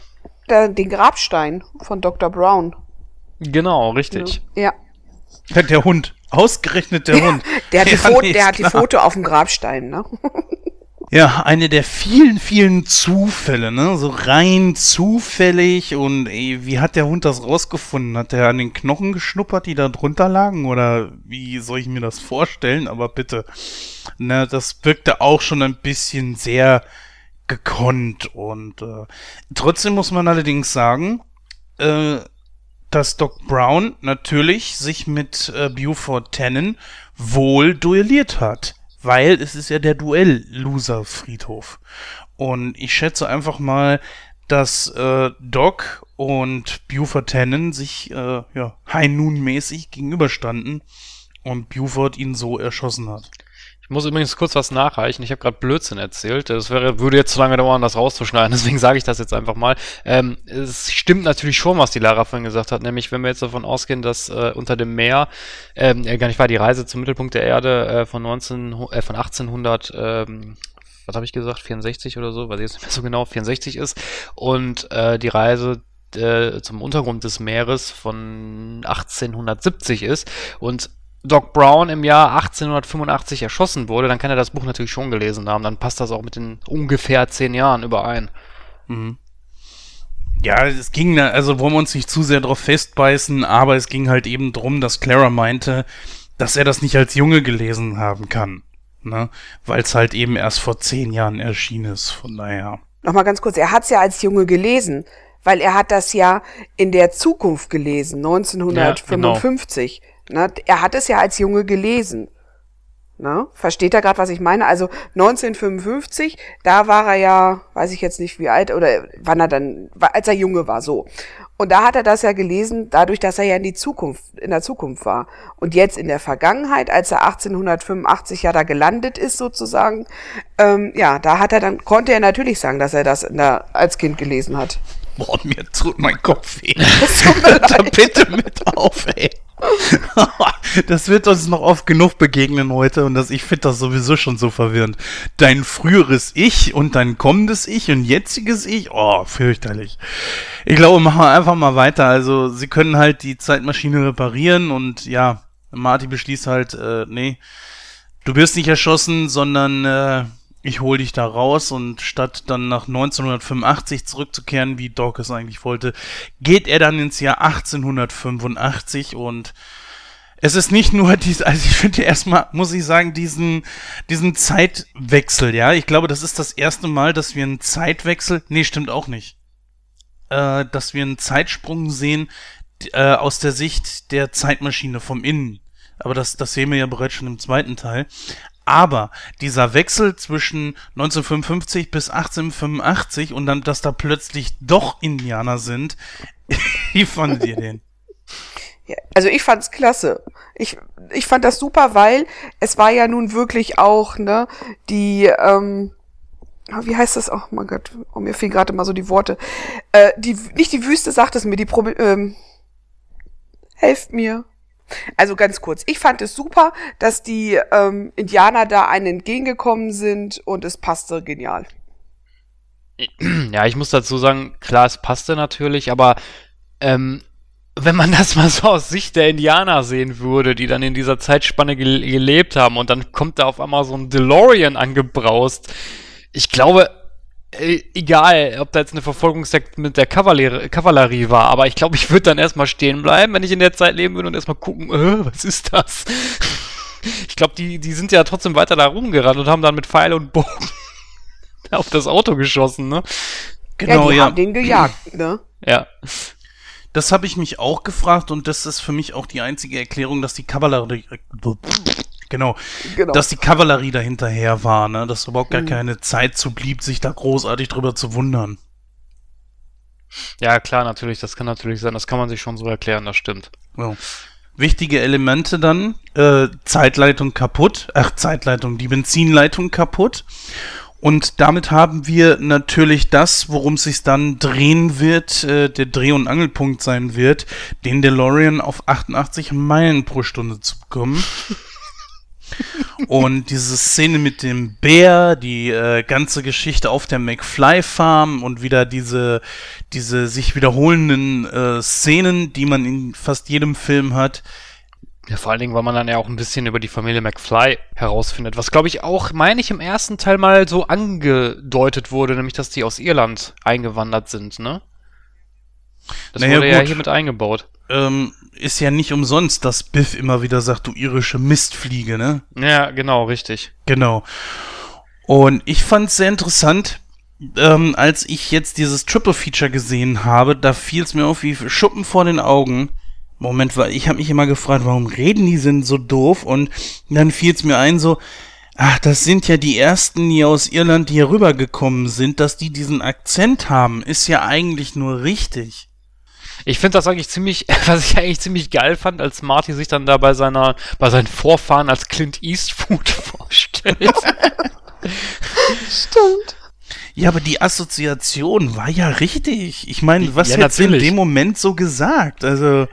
John Wayne? Nein, natürlich, klar. Also so vom Kontext her hat das schon Sinn gemacht. Ich meine, Clint Eastwood, klar, verbindet man natürlich mit Western, ne? Das ist, ist ja schon richtig. Eigentlich Aber ich fand's, nur. ich fand's, ich fand's nur genial gemacht. Jo, übrigens, äh, kleiner Fun Fact hier, es wurde natürlich auch bei Clint Eastwood extra nachgefragt, so dürfen wir das machen? Und Eastwood sagte, ja, macht euch. Also, und die mussten da, glaube ich, noch nicht einmal Geld für bezahlen. Also normalerweise ist es ja so, dass man dann äh, den Schauspieler oder die entsprechende Person ausbezahlen muss. Aber ich, ich finde das eigentlich ganz cool. Und auch so später so auf diesem Grabstein, wenn da steht, hier liegt Clint Eastwood. Ja. ja. Stimmt. Ach so, klasse, so dieses, sie sind gesund und munter auf der McFly Farm. Auf der McFly Farm? letzten Endes ist es so, Marty geht ja dann in die Stadt, ist erstmal sehr erstaunt, wie das Ganze dann natürlich aussieht und wir als Zuschauer, finde ich, haben einen Bezugspunkt und das ist dieser, dieses Rathausgebäude, wo man schon an der Front erkennt, dass er gerade erst im Aufbau ist, aber dass man schon an der Front erkennt, so, okay, jetzt sind wir in Hill Valley das ja wirklich nur ein Fliegenschiss am, in, irgendwo in der Wüste ist. Was hast du da? Du hast einen Metzger, du hast einen äh, Leichenbestatter, einen Saloon natürlich, der nicht fehlen darf, äh, einen Kutschenverleiher, einen Hufschmied, was ja dann Doc ist und also viel mehr hast du da ja auch nicht. Du hast ja, den Marshall und so weiter. Ja gut, aber das war ja früher so im Wilden Westen. Da hattest du jetzt nicht so riesengroße Städte, das waren halt so ein paar Gebäude, die in der Wüste stehen, ja, ne? Das Notwendigste einfach auch. Ja, ne? richtig, ja. genau. Natürlich, aber wenn du es nicht anders kennst, ne, so wie aus dem ersten und zweiten Teil, dann ist das natürlich schon irgendwo, wo man sich denkt, so Moment, also es müsste ja eigentlich noch ein bisschen mehr sein. Wobei, was ich mich da, was ich mich da immer gefragt habe, ich weiß gar nicht, ob das erwähnt wurde, weil in den äh, beiden Vorgängerteilen war das ja immer derselbe Bürger, oder nicht derselbe Bürgermeister, aber immer der erste, der zweite, der dritte. Ich weiß jetzt nicht mehr, wie der Bürgermeister hieß. Goldie Wilson. Goldie Wilson, genau. hieß der da auch Goldie Wilson? Das weiß ich jetzt gerade gar nicht mehr. Nee, das war ja ein Schwarzer im, in der Gegenwart und in der Zukunft. Ah, da okay. spielt ja auch derselbe Schauspieler. Und äh, im Jahr 1955, im ersten Teil, wo Marty ja auftaucht, war es Red Thomas Ihr müsst entschuldigen, liebe Hörer, ich bin, was diese Filme betrifft, ich habe die so oft gesehen, ich kann sie wirklich zitieren. Also das ist echt schlimm. Ja, okay. Ich dachte, das wusste ich jetzt nicht mehr so genau. Ähm, ich habe jetzt eigentlich gedacht, das wäre auch wieder Goldie Wilson gewesen, aber klar, aber das hätte keinen Sinn gemacht, wahrscheinlich von, von der damaligen Zeit her. Da hast du natürlich recht, wenn das ein Schwarzer gewesen ist. Ja, stimmt. Aber es spiegeln sich ja einige Schauspieler ja auch wieder, ne? Der Needles ist ja auch wieder dabei, der den Saloon hat. Ja, genau, ne? richtig. Genau, der den Barkeeper da spielt. Und ähm, das finde ich eigentlich ganz gut gemacht, dass immer wieder so einige Schauspieler immer wieder dabei sind. Das ist nicht ne? der Needles. Doch. Der in dem Fall. Doch, das ist der. Ja. Das ist Michael Balzari oder wie der heißt, ja. der Schauspieler. Jetzt echt? Also da muss ja. ich echt mal nachgucken. Ja, der Dann wäre das wirklich gut gemacht. Also ja, allein die Kostüme, die sind sowieso gut gemacht. Also das war eigentlich schon bei allen drei Teilen so. Also der Biff spielt ja auch, oder der Schauspieler, der Thomas F. Wilson, spielt ja auch immer sein, sein Ich. Genau. Und das ist einfach genial gemacht ja. vom, vom, Kost, vom Kostüm her. Ja, und ich finde auch, man kommt auch immer wieder gut in die, in die Filme rein. Dadurch, dass sie ähm, alle ihre gleichen Charakteren immer haben, ähm, finde ich das echt, also auch gut gemacht. Na gut, ich finde die, ähm, das Outfit von Marty finde ich jetzt äh, nicht so den Hit, ne? Also auch nicht sehr passend, als er dann halt ähm, nach Hillbilly ankommt mit seiner roten Jeanshose, seinen Turnschuhen und seinem komischen Hemd mit Fransen dran. Ne? Also es ist witzig gemacht und ähm, ja, aber man merkt ja ganz schnell, äh, es ist das falsche Outfit. Also ich habe gerade mal nachgeguckt, also Michael Balsari spielte zwar Needles, aber erst später am Ende. Er spielte nicht den Barkeeper. Ich bin mir aber ganz sicher, dass der den Barkeeper gespielt hat. Bin ich mir aber auch sicher. Ja. Naja, wir können ja mal unsere Zuhörer fragen. Könnt ihr wie immer in den Kommentaren hinterlassen. Facebook, Twitter. Ihr kennt ja die Leier mittlerweile. Genau, wenn ihr ja so ein richtig krasser Back to the Future Nerd zuhört und der jetzt sagt, ey, der ist das aber nicht. Oder der ist das, ihr habt recht. Dann schreibt das mal bitte in die Kommentare. Nee, also ihr vertut euch wirklich, glaube ich. Also hier steht Matt Clark, der als Barkeeper da war. Wie gesagt, das können wir ja mal an unsere Hörer weitergeben. Wir müssen ja nicht wirklich jeden, jeden kleinsten Scheiß wissen. Richtig. Ja, aber gute äh, Geschichte und gute Überleitung. Und zwar, äh, die Bar ist ja auch wieder so eine Schlüsselszene des Films. Nämlich ähm, aus dem ersten und zweiten Teil, genau. Da kam das ja jeweils vor, dass in einem Café dass Marty da war und dann äh, Biff von hinten geschrien hat, oder in diesem Fall Buford, hey McFly, ich hab dir doch gesagt, du sollst hier nicht drin sein oder so ungefähr, ja. Und dann dreht sich Marty um und ja, Biff erkennt ihn halt eben nicht. Aber er scheint wohl zu sehen, so okay, es gibt wohl irgendwelche Ähnlichkeiten zwischen dem Heufarmer und Marty. Na, warum auch wohl? es liegt an dem Hut. ja, ja. Am ja, Hut. Genau, ja. ja, ja, lieber Buford, zählen kannst du nicht und eins und eins zusammenzählen, dass das der gleiche Schauspieler ist, aber bitte. oh, klasse. Ja, ich fand das einen ganz großen Auftritt von, von ähm, Thomas F. Wilson als Mad Dog. Also ich fand das super gemacht. Außerdem finde ich, ist es ein Kostüm, in dem er mal äh, zwar so aussieht wie sein Vorfahr, aber sich doch wesentlich davon unterscheidet. Naja, ich sag mal, das, ich finde, wenn du dir mal die ganzen Rollen, also was heißt, er spielt natürlich eigentlich in Anführungsstrichen immer die gleiche Rolle, aber halt natürlich immer einen anderen Verwandten, sage ich jetzt mal. Wenn du das mal anguckst, die erste Rolle, den ersten Biff, den er gespielt hat aus der Vergangenheit, wie jung der, wie jung die das, das hingekriegt haben, dass er so jung aussieht. Der sah ja wirklich aus wie ein Teenie. Ja? Was er ja auch war, du Hansen. Ja. Der war ja nicht viel älter. Nein, aber lass mich mal aus, lass mich bitte äh, ausreden. Also, ne, klar, er sah, er sah aus wie ein Teenie, aber später, als er dann sein altes Ich spielt, da sah er wirklich aus wie ein alter Mann. Das hast du kaum gesehen, dass das wirklich äh, Make-up, Kostüm und äh, weiß ich nicht alles war. Und hier in der Rolle sieht er halt aus wie ein Mann um die 40. Das finde ich super gemacht.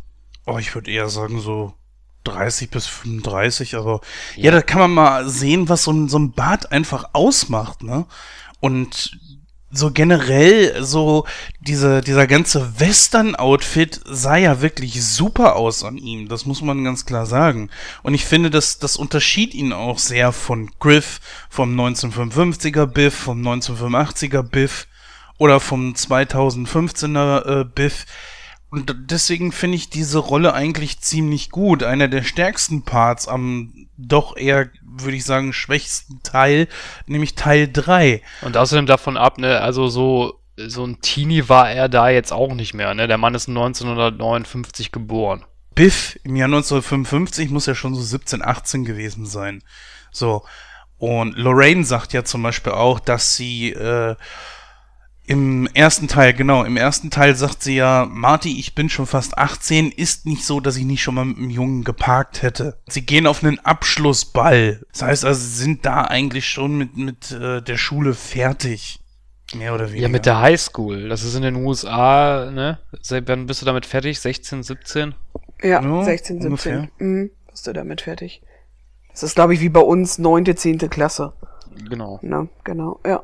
Also was ich aber ganz gut fand, fand ich, ähm, dass das Biff oder Bad Dog jetzt halt im dritten Teil, dass er immer dieses dieses aggressive in seiner Stimme hat. Und das hat er ja in allen drei Teilen. Und das fand ich, das spiegelte ihn wieder. Und wie er dann auch immer so losschrie, ähm, das fand ich sensationell. Ja, auf jeden Fall. Also darum, ich habe den Film, ich habe die Blu-ray hier, ich habe mir aber nie den O-Ton angeguckt. Muss ich mal, muss ich mal machen. Aber ich fand das von der deutschen Synchro super gemacht, von dem Synchronsprecher von Thomas Petru. Ja, auf passt auf jeden Fall sehr gut. Wir haben es ja vorhin schon gehört, dass er fast immer noch so klingt, also top gemacht. Das war eine sehr gute Besetzung. Nichtsdestotrotz, die ganze Szenerie war einfach super, wie Michael J. Fox da plötzlich einen Moonwalk hinlegte und Ich musste aber immer ganz genau gucken, weil viele Leute den Moonwalk immer falsch machen. Weil die Leute ziehen den angewinkelten Fuß immer nach hinten, was aber eigentlich falsch ist. Der angewinkelte Fuß zieht eigentlich den fest auf dem Boden stehenden, nach, drückt den nach hinten. Und ich dachte erst immer so, ob Michael J. Fox den genauso halt eben falsch macht. Und nein, er macht ihn richtig. Der macht nur die Beine ziemlich kurz. Ich bin, ich bin bei der Szene, ähm, es gab ja mal diesen Michael Jackson Film. Ich weiß nicht, ob ihr den kennt. Moonwalker? Ja, genau, Moonwalker. Ja. Ähm, als da diese, ich, da gibt's doch auch so eine Schlägerei in so einem Saloon, meine ich, und da fängt Michael Jackson dann auch zu tanzen und macht den mhm. Moonwalk. Ist das darauf ähm, bezogen, die Szene? Kann das sein? Oh, boah, das ist eine gute Frage. Das weiß ich nicht. Kann auch sein, dass es Zufall ist. Aber das ist ja kein Saloon in dem Fall, sondern es ist so eine, so eine Mafia-Bar. Ja, ja, aber auf jeden Fall ist es, ist es, ist es eine Bar, ne? Ein Saloon ist ja nichts anderes als eine Bar. Ja, ist schon richtig. Also das kann ich dir nicht sagen. Aber es könnte gut passen, ne? Das könnte so, ich finde ja in den allen drei Teilen haben die ja immer sich ganz, ganz viel bei so Kleinigkeiten noch beigedacht und das könnte auch sowas sein, weil im zweiten ist ja auch noch mal Michael Jackson äh, in dem Fernseher da drin. In ja, diesem stimmt. Café ähm, in diesem 80er-Café. Und vielleicht ist es irgendwie auch so wirklich so ein Running Gag, ne? Dass die gesagt haben, wir haben ihn im zweiten, im ersten weiß es jetzt gar nicht mehr. Und dann halt, wie du gerade gesagt hast, Christoph, vielleicht ist es genau das, weil es das in dem Film ja damals gab mit Michael Jackson, ne? Dass die das dann irgendwie so wiedergespielt haben. Weil ich finde schon, dass sie sehr detailgetreu sind. Ne? Also die haben ganz viele Situationen oder verschiedene ähm, Sachen, wo man sagt, oh, das ist so, das, da steckt einer hinter, der sich da Gedanken zugemacht hat. Und das finde ich halt, ist immer gut gemacht. Und für mich stellen sich immer ganz viele Fragen, ne? Oh, wa, wa, was steckt dahinter? Jetzt auch wie mit dem Moonwalk. Was steckt dahinter? Warum haben sie es eigentlich gemacht? Ne? Willst du es wissen? Ja.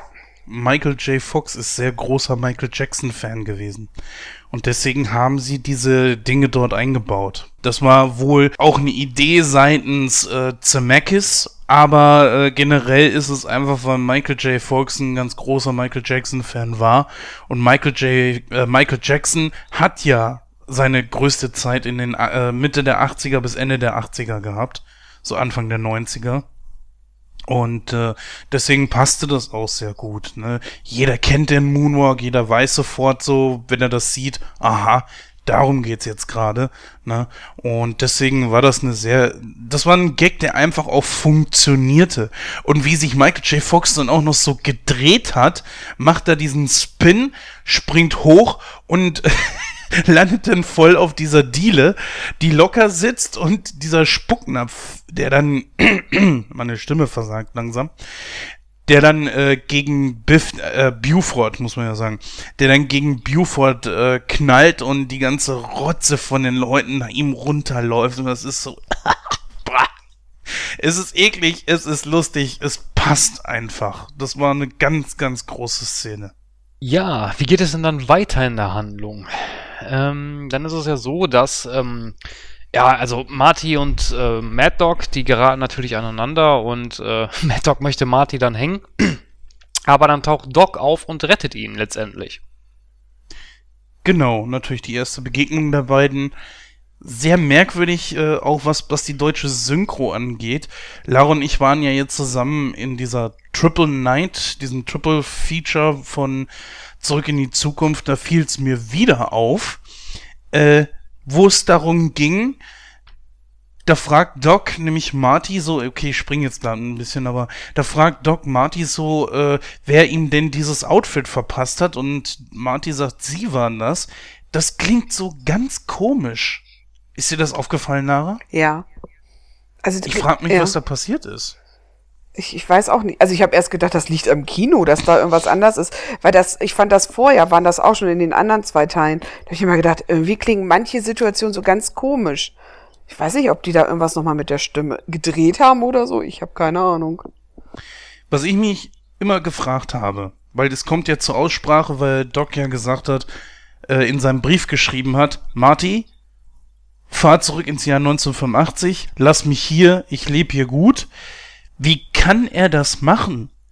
Ich meine, selbst kleinste Veränderungen in der Zeit, die er zwangsläufig verursachen wird, Doc, ja, äh, eigentlich müsste er doch sagen, okay, Marty, reparier die Zeitmaschine, komm mich hier abholen und dann fahren wir zurück in die Gegenwart und fertig ist die Kiste. Nein, er will aber für immer da leben. Auch wenn jetzt der Wilde Westen sein, seine Lieblingszeit ist, ist ein kurzer Besuch im Jahr, 19, im Jahr 1885 weniger gefährlich, als den Rest seines Lebens da zu verbringen.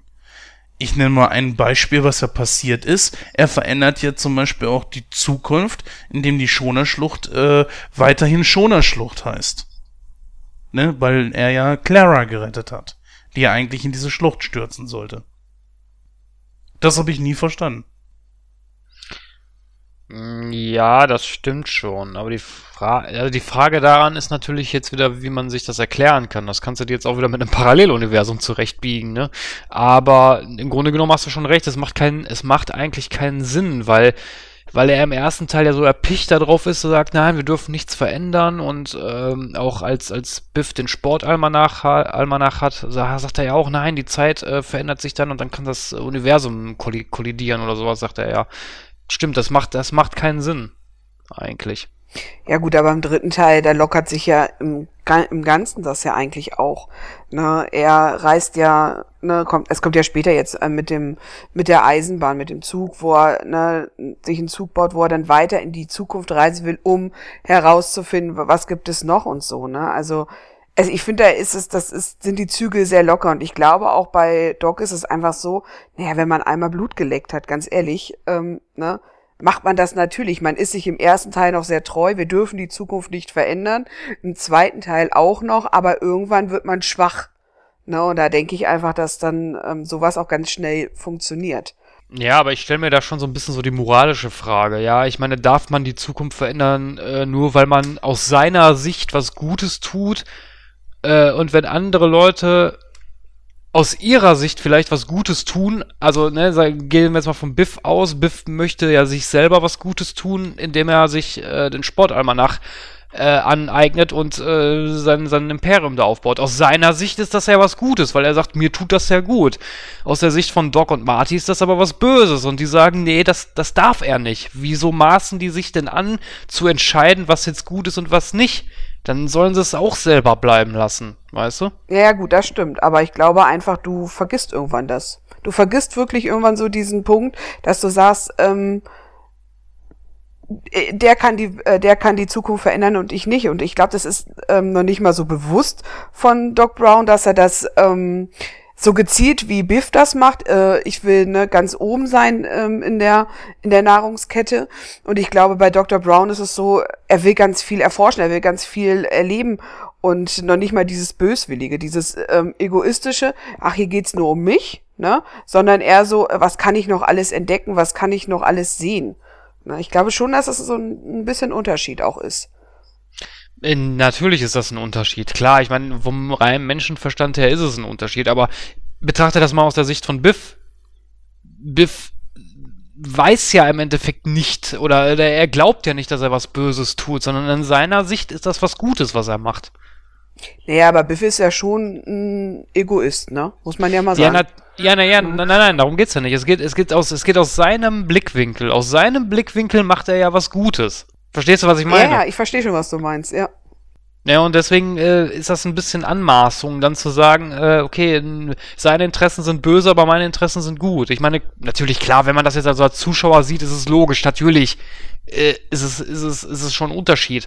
Aber wie gesagt, es ist in meinen Augen eine kleine Anmaßung, weil man ja nicht selber sagen kann, das, was ich mache, ist gut und was andere machen, ist böse. Weil dann sollte Doc Brown einfach auch sagen, okay, ich mache es nicht. Wenn, wenn, wenn er es nicht machen darf, dann mache ich es auch nicht. Ja, das stimmt. Aber wie gesagt, ich glaube, erster, zweite Teil war er auch noch auf dem Trip, aber ich glaube, irgendwann wirst du schwach. Ne? Dass du dann so, ja. Ja, natürlich. Bist, ich meine, ne? das ist natürlich in dem Sinne nur eine menschliche äh, Verhaltensweise. Ja, natürlich, richtig. klar, das stimmt. Ich würde wieder sagen, wir gehen mal zu einem weiteren Schlüsselelement. So, als Doc und Marty auf äh, Clara treffen. Damit haben wir natürlich eine neue Schauspielerin dazu, also zu dem Hauptcast. Clara Clayton tritt in den Vordergrund und wir haben hier Mary Steenburgen, eine wirklich sehr hübsche Frau. Das muss man mal ganz klar sagen. Wenn auch ehrlich gesagt, ich äh, finde, dass diese Frisur ihr überhaupt nicht stand. Ist eine Schauspielerin, die mit Sicherheit jedem irgendwo mal begegnet ist, äh, hat in großartigen Filmen wie Philadelphia mitgespielt oder Die Fremde in mir zum Beispiel, um mal etwas, äh, ja, oder Orange is the New Black, da spielt sie momentan mit. Also man kennt sie mit Sicherheit irgendwo. Eine der größeren Schauspieler, größeren und besseren Schauspielerinnen der 80er und 90er Jahre, würde ich jetzt einfach mal sagen. Kanntet ihr sie von irgendwo einem der Filme, die ich genannt hatte, oder vielleicht irgendwelchen anderen? Nein, also mir hat die vorher nichts gesagt. Philadelphia das schon, ja. Aber sonst. Ja, ist natürlich auch ein Film, an dem man eigentlich kaum vorbeikommt. Ne? Tom Hanks, einer der besten Filme, die er je gemacht hat, finde ich. Ich habe den Film nie gesehen. Du hast Philadelphia nicht gesehen? Nein. Kann ich dir nur empfehlen, also mal nachzuholen. Das ist eine der besten schauspielerischen Leistungen von ihm. Super genialer Film. Ist jetzt so, dass äh, Mary Steenburgen Clara Clayton spielte und Clara Clayton ist äh, die Love Interest vom Doc geworden und die beiden verschießen sich ja in einer Art und Weise ineinander. Das berühmt-berüchtigte Liebe auf den ersten Blick. Ja. Und ich weiß nicht warum, Leute. Dieses Anschmachten ging mir tierisch auf die Nüsse. Es war ja, dass man gesagt hat äh, vom Seiten Zemeckis und äh, Spielberg, okay, im ersten Teil ging's um Marty, im zweiten Teil ging's um Marty. Warum soll es jetzt nicht im dritten Teil mal um Doc gehen? Ist ja okay, kein Problem, da habe ich überhaupt kein Problem mit gehabt aber auch nicht gegen eine Liebesgeschichte. Dass die allerdings so dermaßen im Vordergrund stand, hat mir persönlich den dritten Teil versaut. Weil auch, und da kommen wir gleich noch zu, was das Ende betrifft, ähm, wo man meiner Meinung nach einen riesengroßen Fehler gemacht hat. Aber um es kurz zu sagen, mich hat dieses Anschmachten nur genervt. Es war nur gut in meinen Augen für gewisse Situationen, gewisse Situationskomik. Zum Beispiel, wo die beiden voreinander stehen und äh, Doc dieses Teleskop da in der Hand hat Und äh, Marty da meinte so, das ist ein schönes Teleskop. Ja, das habe ich mich schon kaputt gelacht. Ja, ach, das sehe ich jetzt nicht so eng. Also ich war das, ich fand das okay. Ich meine, wenn man, wenn man mal die anderen Teile betrachtet, und du hast es ja gerade richtig gesagt, da gibt's ja auch immer dieses Liebesgesülze zwischen Marty und Jennifer oder zwischen seinen Eltern und ach, weiß ich nicht. Ich fand das okay. Ich fand das, das gehörte halt so ein bisschen mit dazu. Und hier war es nun halt Doc Brown, der im Vordergrund stand und äh, es war okay. Also ich, ich fand es nicht nervig. Also ich fand, es hat wunderbar gepasst. Es ist ein, es spielt in der Zeit, in der Westernzeit, in der Westernzeit. Es ist die große Liebe. Doc Brown war eigentlich nur mit sich und seiner Wissenschaft beschäftigt. Äh, dann kommt sie um die Ecke und ähm, ja, zack, es hat Rums gemacht und ja, er ist verliebt gewesen, obwohl er sich ja vorher auch schützen wollte. Er wollte ihr nicht begegnen und naja, dann ist es ja doch passiert. Dadurch, dass äh, Doc Brown sie ja natürlich gerettet hat. Ja, ich fand es super. Ich fand auch die verschiedenen Szenen mit den beiden zusammen. Es war Romantik pur für uns Frauen. Muss einfach sowas auch in den Film rein. Ähm, ja, mir hat's gut gefallen.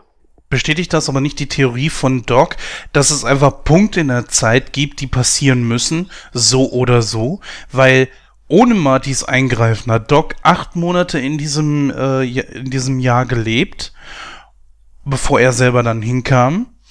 Und da hat Doc Clara schon vor dem Abgrund gerettet. Jetzt kommt Marty, greif, greift ein. Sie wollen es noch nicht einmal, dass es passiert. Und es passiert trotzdem. Christoph, glaubst du, dass es wirklich Fixpunkte in der Zeit gibt, die einfach passieren müssen, ob wir wollen oder nicht? Selbst wenn wir die Möglichkeit hätten einzugreifen? Das ist eine gute berechtigte Frage. Also das ist jetzt höhere Philosophie.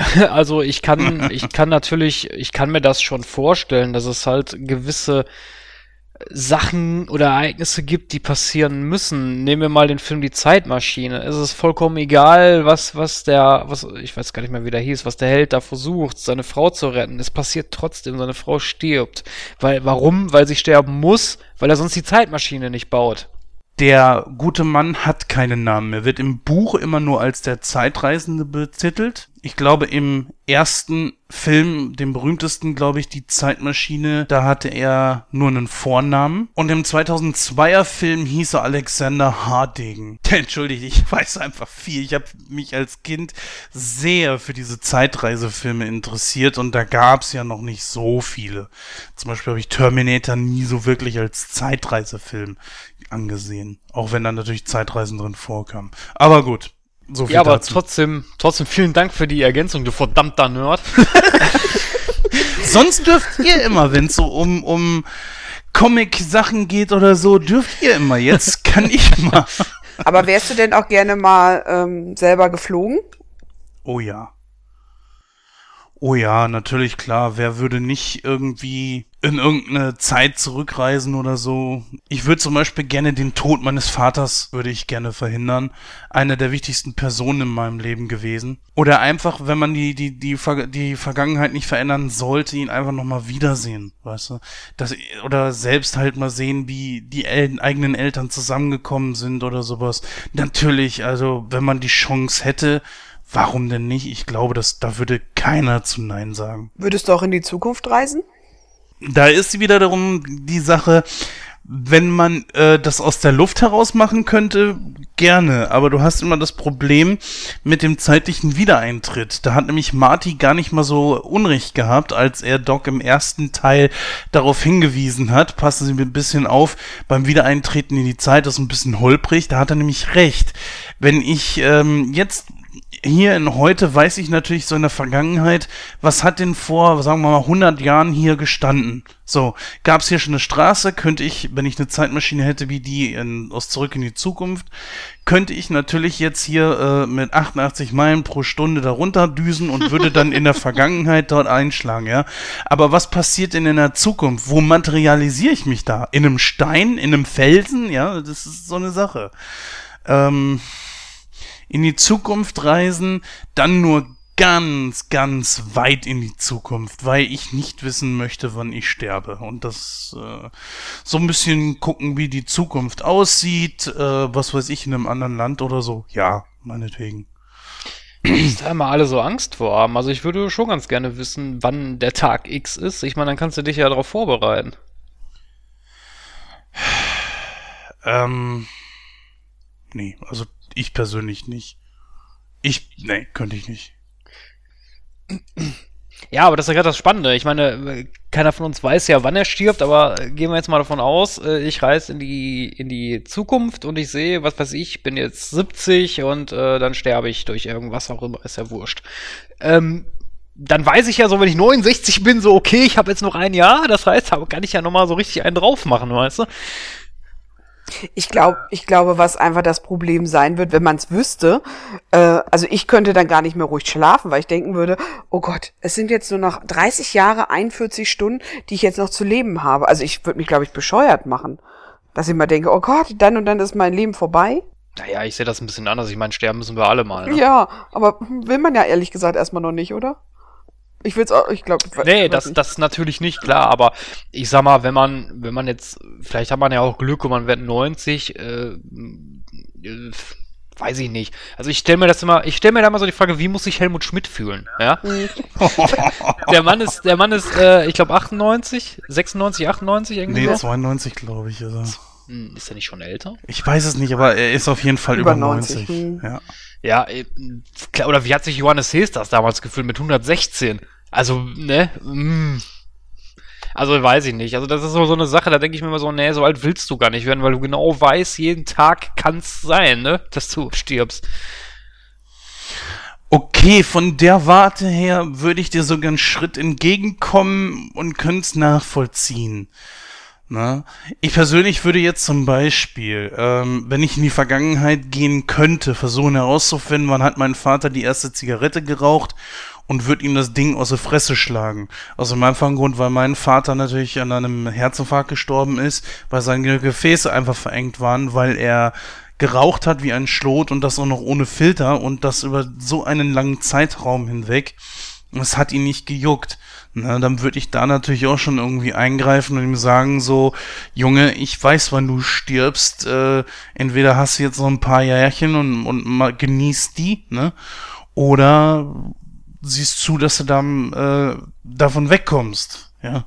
Aber ich glaube, wir kommen ein bisschen zu sehr vom Thema ab. Wir wollten ja eigentlich auch die Diskussion nicht ganz so lange halten. Ich würde einfach mal vorschlagen, wir widmen uns jetzt einfach mal der Rückreise, weil so viel passiert ja jetzt auch nicht. Und deswegen ähm, gehen wir jetzt mal über zu der Szenerie, wo Marty und oder Clint, ja, äh, sich äh, mit, wo Marty und äh, Buford sich gegenüberstehen, dieses Duell. Und klasse super gemacht von Thomas F. Wilson. Also wir benutzen diese Wörter ja jetzt gerade schon zum x-ten Mal, aber ich äh, muss einfach sagen, Thomas F. Wilson hat mich da vor allen Dingen im Nachhinein sehr beeindruckt, weil er sich von einem Profi hat zeigen lassen, wie man mit dem Colt umgeht. Er wollte nicht gedoubelt werden. Und das finde ich wirklich gut. Das macht einen Schauspieler aus. Zumal das Witzige daran ist ja, dass dieses Duell eigentlich auf einem Film von Clint Eastwood basiert, ne? Den sie aber auch gezeigt haben, ne? Ja, richtig. Weißt du, welcher das war? Die glorreichen Halunken? Nein, für eine Handvoll Dollar. Für eine Handvoll Dollar habe ich ihn noch nie gesehen. Gesehen habe ich ihn auch noch nie, aber ich habe das mal gelesen irgendwo. Oder ich habe es auch vorhin gelesen, ich weiß es nicht mehr. Ich habe es auf jeden Fall mal gelesen. Eine Filmreferenz haben wir ja, glaube ich, übersprungen. Und zwar, wo Marty mit dem Revolver direkt vor diesem Spiegel von Doc steht und meint so, was willst du, Tannen? Ich bin doch der Einzige hier. Es ist ja aus Taxi Driver. Dann war das natürlich eine, also wie gesagt, eine grandiose Szene. Ich finde nur, sie hätte ein bisschen besser sein können. Also klar, Martin nutzt hier jetzt seinen absoluten Vorteil aus. Ne?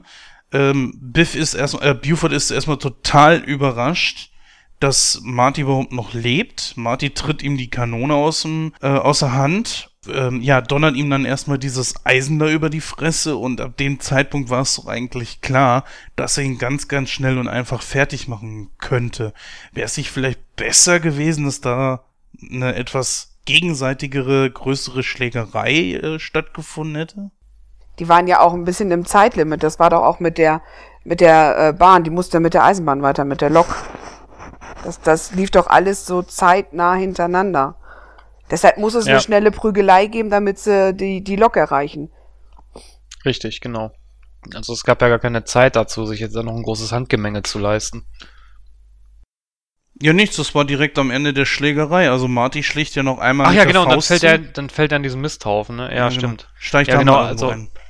Ja, dann ist es ja so, dass Marty, also nachdem er äh, Mad Dog eins übergebraten hat, fällt er ja dann in diesen Misthaufen.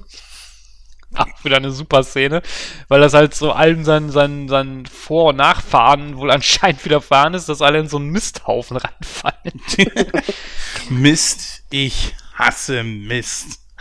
Kam aber diesmal nicht so spektakulär, weil die nämlich sofort das Foto gezogen haben, finde ich. Mhm, genau. Und was stand drauf? Ähm, das war der Grabstein, ne, der dann mhm. nachher sich ändert. Ich weiß aber nicht mehr, was drauf Was stand da denn dann? Clint Eastwood. Und dann, nachdem äh, ist es ja verschwunden. Also der Grabstein ist ja verschwunden. Ja, genau, richtig. Ich frage mich sowieso immer, weil es gibt ja, wenn der Grabstein verschwindet, warum verschwindet nur der Grabstein auf dem Foto? Es müsste ja eigentlich das Foto in der Hand verschwinden. Ja, weil ohne den Grabstein gibt es ja keinen äh, Grund, von dem ganzen Ding da ein Foto zu machen. Ne, das ist richtig. Ich glaube, ich denke zu weit, oder? Nee, das, nee, du hast vollkommen recht. Eigentlich müsste das Foto verschwinden. Ja. Aber gut, ich meine, das war halt so ein Szenerie-Effekt, um halt zu demonstrieren, okay, die Zukunft hat sich jetzt verändert, ne? Aber das, das sehe ich jetzt nicht so eng. Es war aber auch klar, dass es keine wirkliche Schießerei geben würde, weil Marty durfte Buford nicht töten. Denn damit hätte er die Zukunft so vehement verändert. Ja, natürlich, klar, dann hätte es ja Biff zum Beispiel nie gegeben. Genau, und Griff natürlich. Richtig. Genau. Dann kommen wir mal, glaube ich, äh, zu der finalen Szene im Jahr 1885, die äh, ganze Geschichte mit dem Zug. Der DeLorean wird angetrieben von der Lokomotive und wer taucht auf? Clara. Ey, ich hab's, ey, ich hab, ich hätte Brühwürfel kotzen können. ja, was soll das? Also, ey, Doc ist bei ihr, sagt zu ihr, ich muss zurück in die Zukunft. Ja, ich wusste doch, ne? Du wusstest, dass ich Jules Verne gut finde. Und deswegen hast du versucht, mich rumzukriegen. Aha, naja, okay. Ähm, und dann fällt ihr ein, Moment mal, eigentlich liebe ich ihn ja doch. Also, mh, mm, gut, okay, äh, sie hat erst äh, für sich irgendwie doch geschnackelt, so richtig, als dieser Stacheldraht-Typ da äh, äh, im Zug sie drauf gebracht hat. Aber, nee, Leute, ich, ey, mir hat's den Film versaut. Ganz im Ernst. Ich fand sowieso den Wilden Westen als äh, Zeitreisepunkt einfach ein bisschen deplatziert und ich weiß nicht, irgendwie, also mich hat's gestört. Mich hat, mich hat einfach der ganze Charakter gestört. Naja, also ich fand den Wilden Westen jetzt nicht deplatziert. Also ich fand das okay von der, von der Kulisse her. Weil du halt da auch viel machen kannst. Weil es passt ja alles in den Kontext der Trilogie. Weil da wird halt die Anfangsgeschichte von Hill äh, erzählt, mehr oder weniger. Also das fand ich okay. Also ich fand's auch völlig okay, weil ich denke einfach, ähm, Wilder Westen ist ja für uns auch nochmal so, so ein Eckpunkt. Ne? Es, ist, es gibt ja den Wilden Westen, dann gibt es ja die Zukunft, dann die Vergangenheit. Das sind alles so Eckpunkte im Leben, die, die so bekannt sind. Und da denke ich, da passte das so ganz gut hin. Du spielst jetzt auf äh, 2015 und 1955. Genau, genau, ja. Ja. ja. Ich hätte mir einfach ehrlich gesagt ein anderes Ende gewünscht. Und es war in dem Moment schon fast irgendwo klar, wo ich den Film das erste Mal gesehen habe, irgendein Mist äh, wird die doch machen. Weil Doc wird die doch nicht in der Vergangenheit lassen. Hat er ja dann letzten Endes, aber er ist ja selber da geblieben. Wo man sich natürlich auch so die Frage stellt, hä? Was schreibt ihr da für einen Mist zusammen? Marty geht in die Vergangenheit, erreicht im Punkto eigentlich gar nichts? Naja, naja, so ganz stimmt das ja nicht. Er reist ja nur zurück, um Doc vor dem Tod zu bewahren. Das hat er doch erreicht. Okay, von der Warte aus gebe ich dir recht. Ja. Ich dachte einfach nur vom Schreiberischen her, äh, macht das eigentlich wenig Sinn. Also zumindest also, für mich ist das sehr unbefriedigend, finde ich. Also was nur, ach das jetzt nicht, also was, was bei, was mich gestört hat, um mal das ganze Ende jetzt zu betrachten, nämlich Marty kreist ja dann zurück in die Zeit, aber der DeLorean wird ja zerstört und Doc und Clara, Clara bleiben ja dann zurück in der Vergangenheit. Und das pisste mich ehrlich an. Das ja, pisste mich wirklich an. Ja, ja, was, was, das hat mich noch nicht mal so gestört, weil da hätte, da hätte man meiner Meinung nach einen Cut machen sollen und sagen sollen, okay, das ist dann jetzt halt so. Hätte man vielleicht noch irgendwie, was weiß ich, noch einen Schwenker in die, in den Wilden Westen machen können, wie man halt vielleicht noch sieht, dass Doc und Clara äh, glücklich zusammen sind oder sowas. Das hätte für mich gereicht. Aber nein, er hat dann die Lokomotive oder die Dampfmaschine in, in eine Zeitmaschine umgebaut und das fand ich scheiße. Weil ich mir da gedacht habe, so, ah, wo will er die ganze Technik dafür herhaben? Das wird auch nicht wirklich erklärt. Und äh, dann, ja, das sind unsere Kinder und äh, wir müssen jetzt, wir reisen noch irgendwo anders hin, weil wir uns da noch was angucken wollen. Und das fand ich scheiße. Das fand ich doof. Ja gut, wo wir jetzt schon an dem Punkt sind, sage ich ganz klar, dass das für mich der Knackpunkt einfach war. Doc bleibt in der Vergangenheit zurück. Ja, das wäre besser gewesen, man hätte da den Cut gemacht. Man hätte noch gezeigt, so wie Marty Jennifer die Unfallstelle zeigt an, an den Schienen und äh, die Geschichte mit dem Rolls Royce, so nach dem Motto, so liebe Zuschauer, hier, ähm, beim Marty und Jennifer ist alles okay. Marty hat den Unfall nicht. Er wird wahrscheinlich ein großer Rockstar werden. Dann äh, so ein Schwenk, wie du es gesagt hast, in die Vergangenheit hier. Die beiden sind äh, top drauf haben zwei Kinder in die Welt gesetzt und alles ist gut. Ist nur ein Wermutstropfen, dass sich Marty und Doc nie wiedersehen werden. Den Schrott, der danach kam, das ist jetzt meine ganz persönliche Meinung, die keiner teilen muss. Den Schrott, der danach kam, hätten sie sich meiner Meinung nach schenken können. Denn wie du schon gesagt hast, Doc kommt mit dieser riesigen Lokomotive äh, in, die, in die Gegenwart. Erst einmal, bevor überhaupt die Lokomotive in die Zeit eingetreten ist, ins Jahr 1985, geht schon die Schranke runter. Wie funktioniert das? Wurde die durch das Zeitfeld irgendwie beeinflusst oder so? Schwachsinn. Dann knallt die da einfach auf den Schienen, äh, taucht auf und ja, gut, man wollte jetzt einfach zeigen, so ist es alles in Ordnung. Doc lebt, er ist glücklich, er hat wohl die nächsten, ja, ich muss immer so ein bisschen rechnen, ähm, Clara musste schwanger werden, das sind schon mal ungefähr neun Monate bis ein Jahr. Wie lange hat es gedauert, bis sie schwanger geworden ist? Und wie alt ist der älteste Knirps, dieser Jules? So um die sechs, sieben, also ich schätze mal, er hat ungefähr noch acht, neun Jahre gebraucht, bis er die neue Zeitmaschine gebaut hat. So, äh, kommt dann zurück ins Jahr 1985 um Einstein zu holen. Frage ist, wo hat er den weg? Ja, äh, wie ist er da äh, zu dem Hund hingekommen? Weil der Hund ist ja wohl auch bei ihm zu Hause noch. Wie hat er das gemacht? Vor allen Dingen in welchem Jahr hat er den Hund da weggeholt? Taucht dann plötzlich da mit dieser, dieser Lok in einem völlig öffentlichen ähm, Umfeld mit dieser Lok da auf sorgt eigentlich dafür, dass jeder die Lok hätte sehen können. Okay, mit dem DeLorean vorher, das konnten sie ja nicht verhindern. Es gab ja keine andere Möglichkeit, in die Gegenwart zurückzukommen. Nur um, falls jetzt äh, einige da draußen sagen, Moment, aber mit dem DeLorean, ja, es ist ja richtig, okay, aber sie hatten ja keine andere Wahl. Hier hatte Doc eine andere Wahl. Gut, er wollte unbedingt Marty dort abpassen, ist aber totaler Schwachsinn, weil er kommt an so, pass auf, Marty. Hier hast du ein Foto. Mir geht's gut. Ich hab ein bisschen gepimpert. Das ist da mal rumgekommen. Das ist Jules. Das ist Vern. Alter, wo ich mir schon gedacht habe, so, ey, wie viel Methylalkohol haben die versehentlich gesoffen? Ja, aber okay. Es war mir echt an der Stelle ein bisschen zu blumig. Entschuldigung, dass ich gerade ein bisschen weit aushole. Und dann, aber ich hau jetzt übrigens auch wieder ab. Alter, Moment mal, bleib, Moment, Moment, stopp, rewind. Du schaffst es aus der Vergangenheit zu entkommen. Willst eigentlich, dass die Zeitmaschine zerstört wird, baust eine neue. Okay, das neue Bauen verstehe ich noch, um wieder in die Gegenwart zurückzukommen. Aber nee, Wir waren jetzt sogar wieder in der Zukunft. Dort habe ich meine, meine 130, nee, wie viele Jahre sind das ja? 130 Jahre alte Lok umbauen lassen. Wozu braucht man übrigens eine fliegende Lok? Ja? Und, und verpisst sich dann wieder. Wohin? Junge, was ist das für ein Ende? Was willst du uns damit sagen, dass du jetzt wieder abhaust? Wohin? Na, er, ja? er reist wieder in die Zukunft. Deshalb muss die auch fliegen, die Lok. Ne, wohin ist ja egal. Erstens war er ja schon in der Zukunft, sagte, sagte er ja. Aber es ist mir egal, wohin er ist, weil was ist das bitte für ein Leben? Wo lebt er? Ja? Ist er jetzt zukünftig ein even, ewiger Zeitreisender? Kehrt er jemals wieder nach Marty und, und Hill Valley zurück oder was ist das?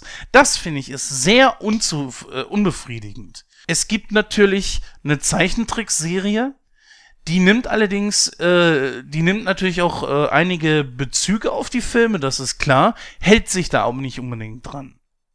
So. Und gibt einem da auch nicht sonderlich viel Aufschluss drüber. So nach dem Motto, so, das war's jetzt, die Geschichte ist erzählt. Ja, das ist okay. Die Geschichte der beiden Zeitreisenden an sich ist erzählt. Aber was soll das jetzt bedeuten?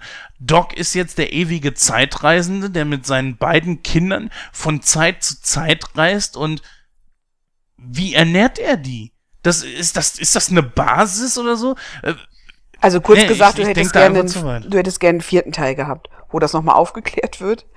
Ähm, ich wollte eigentlich sagen, es ist ja, er verabschiedet sich ja. Er verabschiedet sich ja von Marty, ähm, dass er ja auch nicht wiederkommt. Ne? Dieses Foto ist ja nun sein Abschiedsgeschenk und ne, er hat ja auch gesagt, er reist in die Zukunft, ne, um zu gucken, was es da noch alles gibt ich denke schon, dass er ein Zeitreisender ist. Das ist ja das, was er will. Ne?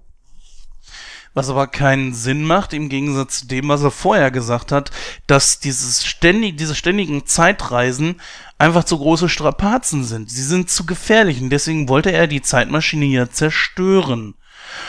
Und dann baut er eine, wie gesagt, das akzeptiere ich, um aus dem Jahr 1885 wieder in, in seine Zeit zu kommen aber die hätte er dann ja eigentlich aufgrund seiner eigenen Philosophie auch zerstören müssen.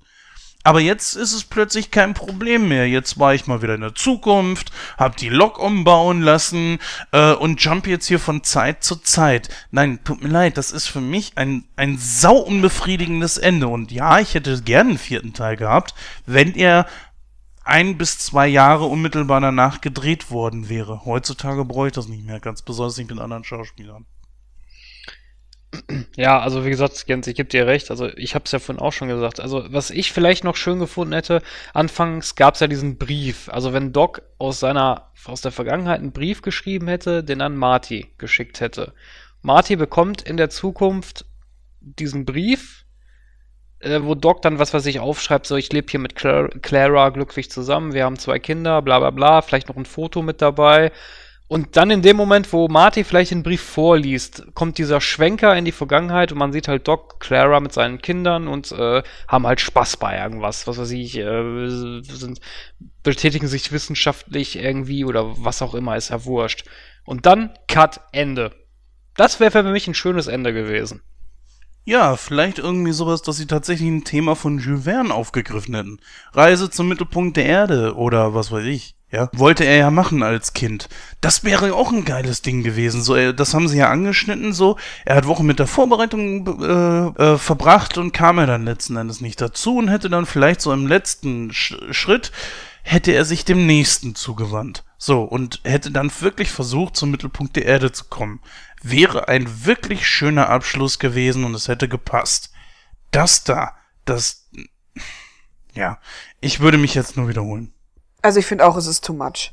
Ne? Also es hätte wirklich da, eigentlich, ich muss gar nichts mehr sagen, ihr habt es genau so, wie ihr es gesagt habt, so hätte ich es mir auch gewünscht. Ne? Die Zeitmaschine wäre kaputt gewesen, entweder, wie ihr gesagt habt, hätte es einen Brief gegeben oder auch ein Zeitungsausschnitt, wo Doc Brown noch mal irgendwas drin geschrieben wurde, dass, was weiß ich, der Vorfahre vom Vorfahren vom Vorfahren noch irgendwas Tolles gemacht hätte, also er damals in 1885 wo er bekannt geworden wäre. Irgendwie sowas ganz Nettes und das wäre eine runde Sache gewesen. Ja, oder vielleicht, dass die Kinder von ihm zu Marty gegangen wären, also die Nachfahren, Stimmt. und gesagt haben, ich habe hier einen Brief von meinem Ur-Ur-Urgroßvater oder irgendwie sowas, ne? Das wäre, oder, oder eine Aufnahme oder irgendwas, das wäre auch eine gute Idee gewesen. Vor allen Dingen auch, äh, er redet die ganze Zeit von irgendwelchen Paradoxen oder Paradoxa, ich weiß jetzt nicht, was, ne? Auf jeden Fall redet er davon die ganze Zeit, dass das unglaublich gefährlich ist, in die Zeit einzugreifen, wo ich mir dann denke so, Junge, du kriegst schon einen Herzkasper, wenn du eine Frau rettest, die eigentlich in dem Moment hätte sterben sollen und nach der eine Schlucht hätte benannt werden sollen. Aber dann fängst du noch an und zeugst mit ihr Kinder? Sag mal, äh, hä? Was ist denn aus deinen, deinen Grundprinzipien geworden? Also, wenn du verliebt bist, sind alle Grundprinzipien weg. Das ist erstmal so. Ich meine, gut, es war kurz davor, aber, ne, die Liebe, da ist, da ist ein Mantel drüber, da scheißt man drauf. Da scheißt man drauf, dass die Zeitmaschine äh, kaputt gemacht werden soll, da scheißt man drauf, in die Zukunft, Vergangenheit, überall umherzureisen. Das ist die Liebe, Mensch.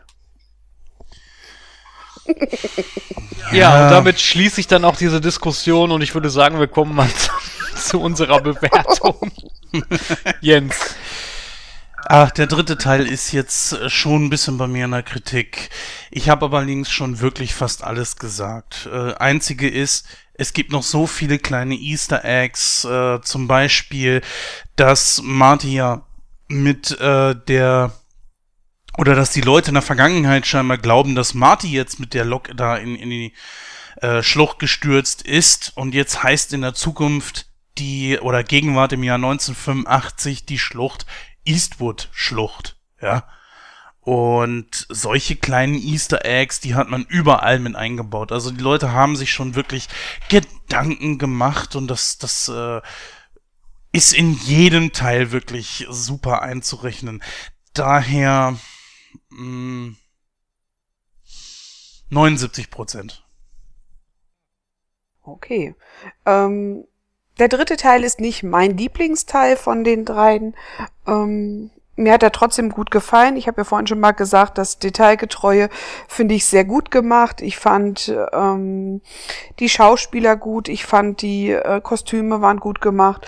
Der wilde Westen war ähm, sehr, sehr, sehr nett ge gestaltet. Es spiegelte sich einige Dinge wieder und ich fand den Film okay. Ähm, ja, ich würde dem Film 70 Prozent geben. Ich muss sagen, ähm, von der von den Easter Eggs her ist der Film super, von den ganzen Anspielungen auf andere Filme, auf, auf Michael Jackson, auf Clint Eastwood und was weiß ich nicht, alles ist das auch grandios gemacht worden. Die Kostüme sind super. Äh, der Witz ist eigentlich äh, auf dem auf dem gleichen Level geblieben, das war auch in Ordnung. Einzig und allein das Ende. Ich habe es vorhin gesagt, das Ende versaut mir den ganzen Film, weil das ist halt kein würdiger Abschluss dieser tollen, großartigen Reihe ist. Ähm, dann gibt es natürlich hier und da ein paar kleine Logikfehler, wie, was weiß ich, zum Beispiel, äh, dass Doc Brown, also das mit der Schlucht, das passt eigentlich von der Zeitlinie gar nicht so ganz. Oder das mit dem Foto und naja, gut. Aber da kann man drüber hinwegsehen, das ist okay. Aber ja, aber der Film kommt aber, wenn ich das jetzt auf die ganze Trilogie äh, betrachte, kommt das nicht an Teil 2, der meiner Meinung nach der beste ist, und an Teil 1 nicht ran. Also die Filme sind besser, das muss man einfach so sehen. Und deswegen würde ich mich dabei Jens und Lara einpendeln. 70% wird dem schon gerecht. Ja, soweit dann unsere Diskussion zu Back to the Future Teil 3. Ähm, was haben wir denn jetzt noch im Programm? Ja, wir haben jetzt noch Feedback, nämlich von dem Sven, der ebenfalls in der Talker Lounge aktiv ist und da hören wir jetzt mal rein. Also ich bin ein großer Fan von Zurück in die Zukunft. Danke Jens Behrens, dass ich dazu was sagen darf. Ich habe damals 1985 kam glaube ich der erste Teil raus und dann 89 der zweite, 1990 gleich der dritte hinterher. Wie gesagt, äh, damals äh, war das das erste Mal im Kino, wo wirklich die Zuschauer aufgestanden sind und haben geklatscht am Ende, als als nachher schon die Vorschau am Ende vom zweiten Teil kam von dem dritten Teil. Also wie es dann da weitergeht mit dem wilden Westen und so. Dass, ich fand das so geil. Also schade, dass äh, Michael J. Fox leider eben äh, die Parkinson hat und so, dass er deswegen nicht mehr so viel machen kann. Also ich, ich hätte gerne noch einen vierten, fünften, sechsten ich weiß nicht, ähm, hätte man bestimmt noch viel machen können, gesehen und ja, super drei Filme, Wahnsinn. Ähm, ich sag mal, es ist auch vielleicht besser, wenn doch nicht mehr gemacht wurde. Drei Filme reichen. Aber super klasse. Ja, danke. Ja, vielen herzlichen Dank, Sven, für dein Feedback. Und ähm, wir machen jetzt bei uns weiter im Programm, denn wir kommen zum Hollywood-Stammtisch und da werden wir uns mal ganz explizit der Trilogie Back to the Future widmen. Ja, die Stärken und Schwächen und die persönliche Meinung, einfach die Trilogie im Gesamten. Ich finde ganz besonders, wenn man jetzt die Trilogie zusammen betrachtet, sind die Stärken dabei einfach, dass man versucht hat, scheinbar Fragen entgegenzuwirken, die natürlich bei Zeitreisefilmen immer wieder auftauchen. Ne? Sowas wie, was passiert, wenn man da und da eingreift, wie zum Beispiel die Twin Pines Mall, wo Marty dann in der Vergangenheit im ersten Teil die eine Fichte umfährt. Das Ding heißt dann einfach Lone Pines Mall. Und vor allen Dingen, es ist so, man geht nicht, man, macht nicht so einen großen Fingerzeig drauf, sondern man sieht Marty am Ende dann, wie er zum, äh, zum, zum ähm, Einkaufszentrum rennt und dann an diesem Schild steht. Es gibt aber keine totale Frontaufnahme von diesem Schild, die dann nur noch Lone Pines Mall heißt, sondern man sieht das einfach nur so, wie da nur noch eine Fichte da ist und äh, so nach dem Motto so, tja, entweder siehst du es oder du siehst es nicht. Es ist auf jeden Fall da. So. Und das sind so Dinge, die äh, diese ganze Geschichte wirklich super machen. Wir haben zwei unglaublich gute Hauptcharaktere, die ähm, alle so ihre Eigenheiten mitbringen, wie zum Beispiel Marty mit seinen Gestiken, der nie irgendwie vernünftig gerade laufen kann, der ewig irgendwie stolpert und so weiter und der sich eigentlich äh, gar nicht für einen Feigling lassen halten möchte. Was für ein Satz. Und wir haben äh, Biff, äh, äh, Quatsch, wir haben Christopher Lloyd als äh, Doc Brown, der wild gestikulierend und, und immer augenaufreißend irgendwo steht. Wir haben ihr, genau, wir haben ihre Catchphrases, äh, großer Gott und das ist stark. Das war natürlich auch ein schönes Ding, wie sie das im, im dritten Teil mal getauscht haben. So, großer Gott, ich weiß, das ist stark. das, das sind einfach so Stärken des Films dann auch so, dass sie selbst immer wieder Referenzen in Teil 2 und 3 äh, auf den ersten Teil werfen, so Dinge, die sich irgendwo wiederholen. Nie im, im kompletten Kontext, aber schon, dass man merkt, so, okay, das sieht jetzt genauso aus und sie ignorieren es nicht mal. Im Teil 2 sagt dann zum Beispiel ja der ganz alte Biff, also irgendwie kommt mir das hier mir so verdammt merkwürdig bekannt vor und äh, das, das finde ich einfach stark wir haben sehr gute Nebencharaktere und die auch alle wahnsinnig gut ausgearbeitet sind, egal wann und in welcher Zeit. Und vor allen Dingen für 1985, wo der erste Teil gedreht wurde, war das Make-up ehrlich gesagt sehr gut. Wir bekommen zum Beispiel Lorraine und Biff und natürlich äh, George McFly erst einmal in, mit ihren Masken zu sehen als ältere Leute im Jahr 1985 und dann erst so, wie sie wirklich aussehen im Jahr 1955, weil die Jungs und ja, die Leute, die Schauspieler erstmal zu dem Zeitpunkt noch sehr jung waren und einfach klasse gemacht. Ja, das sind so äh, eine von vielen, vielen Stärken, plus die Musik natürlich, äh, die diese Trilogie einfach hat. Ähm, ja, natürlich, da muss ich dir absolut recht geben. Also von der, von den Masken her war das grandios für den, von dem Film, ja. Es gibt zum Beispiel einen, einen Kompagnon vom Biff, da müsst ihr mal drauf achten, der trägt immer eine Brille. Das ist 3D, ja. Ja, genau, der trägt in, in äh, ich glaube in der, in der Vergangenheit, also in der, ähm, äh, hier 18, nee, ah, wo sind die da nochmal? 1955, da trägt er so eine ganz abgespacede weiße Brille, meine ich in der Zukunft, wo, wo Biff halt sein Imperium da aufgebaut hat, da trägt er, glaube ich, irgendwie so eine, so eine Sonnenbrille. Im, Im 2015 trägt er irgendwie so eine, so eine ganz freakige Brille und ich glaube 1885, meine ich, trägt er auch irgendwie, irgendwie, weiß ich nicht, auch so eine Brille, auch, so, auch eine Brille. Nee, aber das war nicht der gleiche Schauspieler. Doch, das war der gleiche. Nee. Doch. Nein, ernsthaft. Sicher? Ja, sehr sogar, weil ich einen, es gibt einen Film, Der heißt im Deutschen äh, Three O'Clock High oder auch, äh, ich glaube, der hat noch einen Titel, ähm, Faustrecht, Terror in der Highschool. Deswegen kenne ich den Typen sehr gut. Das ist ein, so, so ein persönlicher Lieblingsfilm von mir. Und deswegen habe ich da mal ein bisschen mehr recherchiert, was hat denn dieser Typ überhaupt gespielt? Simatzki heißt der, glaube ich, oder so ungefähr. Und der hat tatsächlich äh, Zurück in die Zukunft 1 und 2 mitgespielt. Ich weiß nicht, ob er in der Gegenwart, dieses veränderte 1985 aus Teil 2, ob das dieselben Typen sind, dieselben Schauspieler, das weiß ich jetzt nicht. Doch, Aber ich glaube, das sind diese, das sind dieselben. Ich glaube, die Diskussion hatten wir beide schon mal, Jens, das sind dieselben. Aber 1900 äh, 1885 sind sie es definitiv nicht.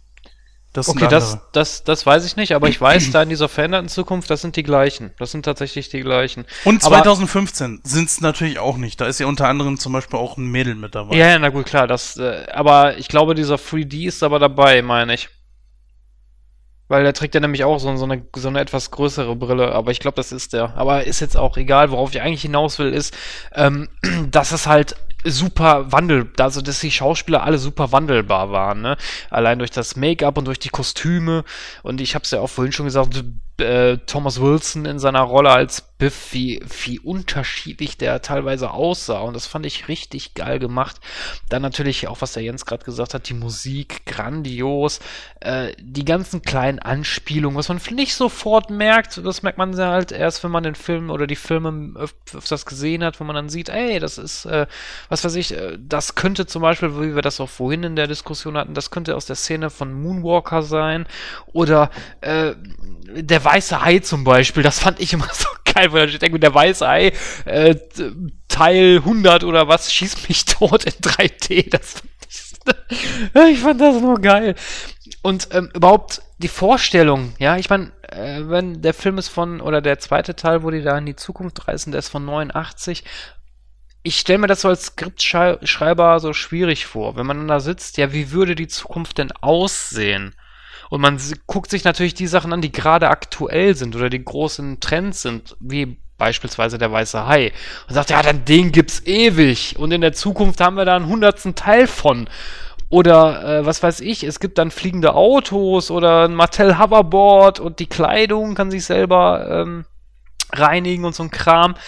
Äh, das finde ich, das finde ich einfach genial. Und ich meine, wenn man halt so guckt, einige Sachen, die ja damals gezeigt worden, die gibt es heute ja wirklich.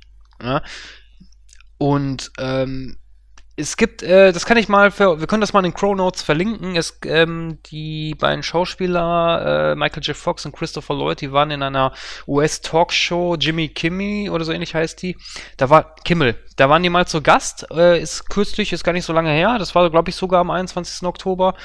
Und äh, ist halt sehr witzig aufgemacht. Und dann, dann äh, sagen sie auch, ah, wir sind in der Zukunft. Und dann sagt der Moderator ihm so, ja, wir haben aber keine fliegenden Autos, aber wir haben Smartphones und so. Das ist so geil gemacht. Wie gesagt, wir können das mal in den Clo äh, verlinken, falls ihr das nicht gesehen habt. Ähm, also wie gesagt, also grandioses Kino auf jeden Fall. Ja, was soll ich noch sagen? Ihr habt das ausführlich gerade alles im Detail besprochen. Was ich noch sagen würde, ist ähm, erstmal ein Film oder die Trilogie, die man immer wieder gucken kann. Und es wird nicht langweilig. Ähm, das finde ich schon mal ganz, ganz positiv an diesem Film. Dann finde ich es richtig genial, dass, dass immer diese Running Gags, so diese Sprüche, die fallen, ne, dass halt äh, Martin McFly jedes Mal ein äh, äh, total durchknallt, wenn es darum geht, wenn irgendjemand sagt, ähm, du bist ein Feigling. Ich glaube, so sagt er das ja, ne? Und da denke ich einfach, das, das ist immer genial und das kam in allen drei Teilen und jedes Mal ist er dann wieder abgedreht. Ja, mhm. alles andere finde ich genauso, wie ihr das gerade so gesagt habt, ne? Die Kostüme, die verschiedenen ähm, äh, Schauspieler, ganz viele bekannte Schauspieler sind in den drei Teilen mit dabei.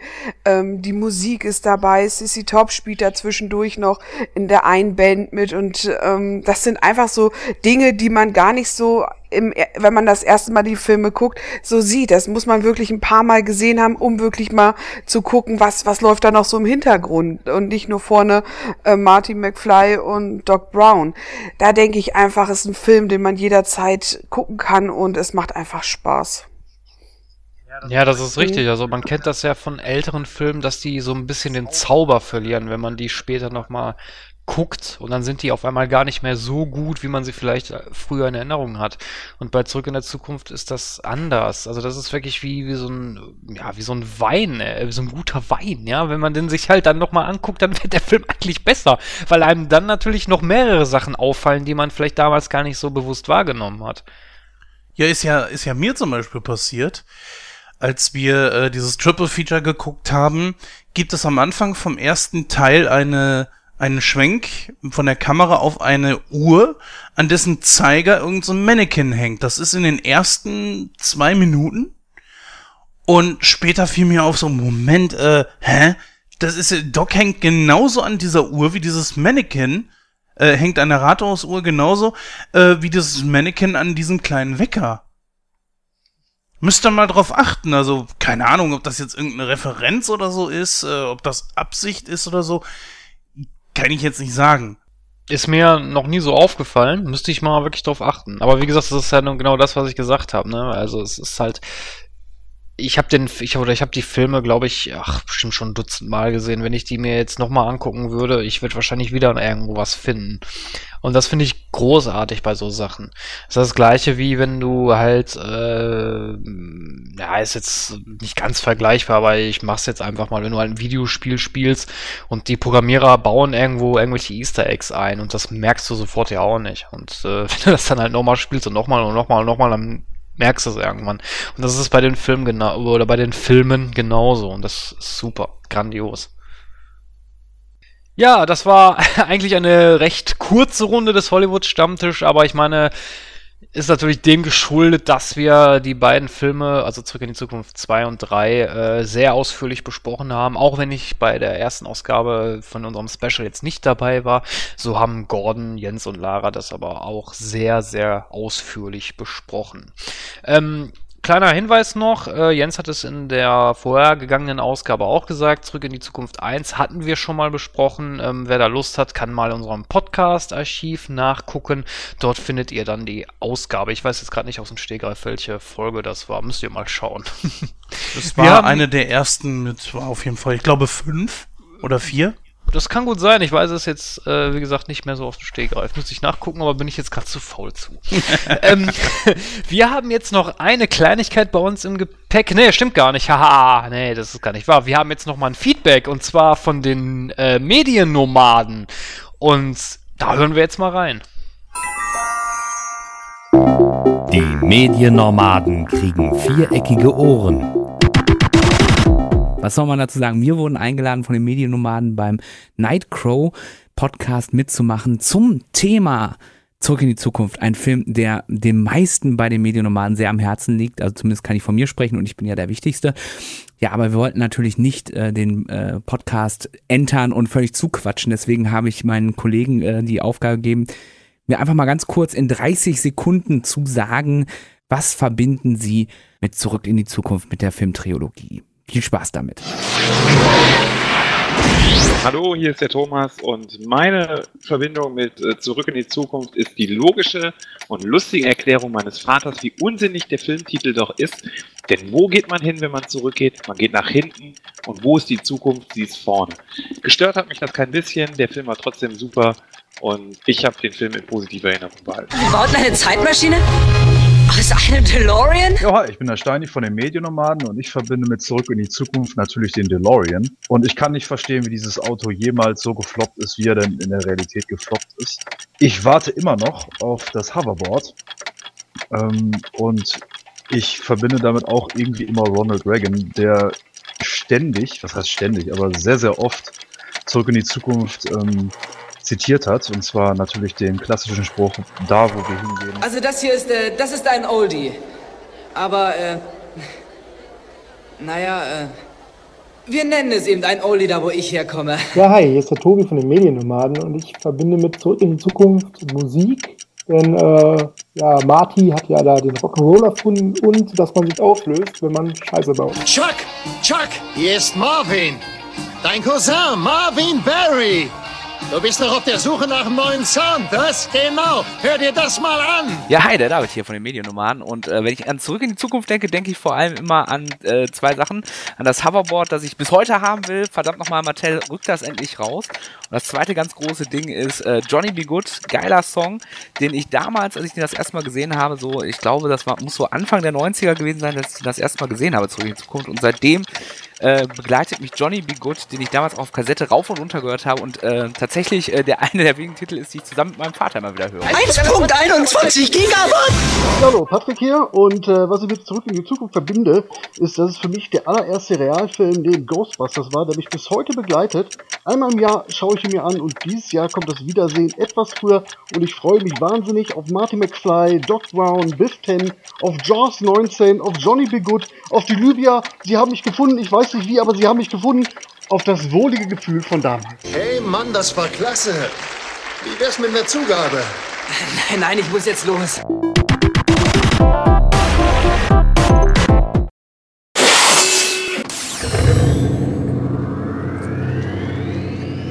Ja, dann bedanken wir uns recht herzlich bei den Kollegen von äh, den Mediennomaden für ihr ausführliches Feedback.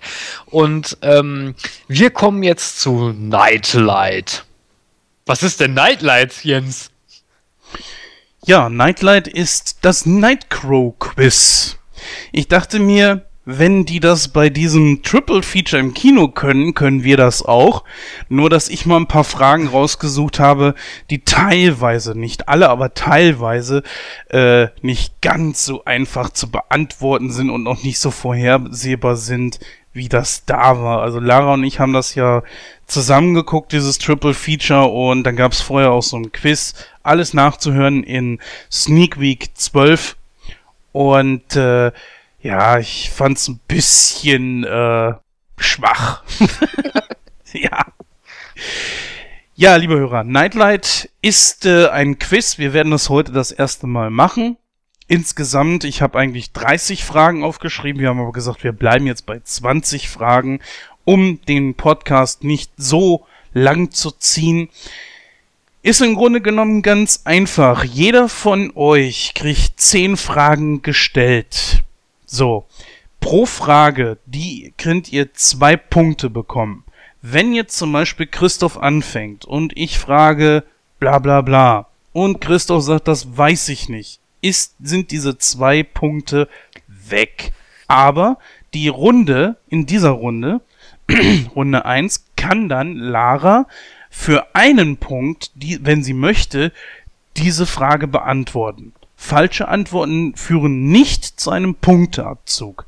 Ja, und wer am Ende dann die meisten Punkte hat, hat dann natürlich gewonnen. Ist klar.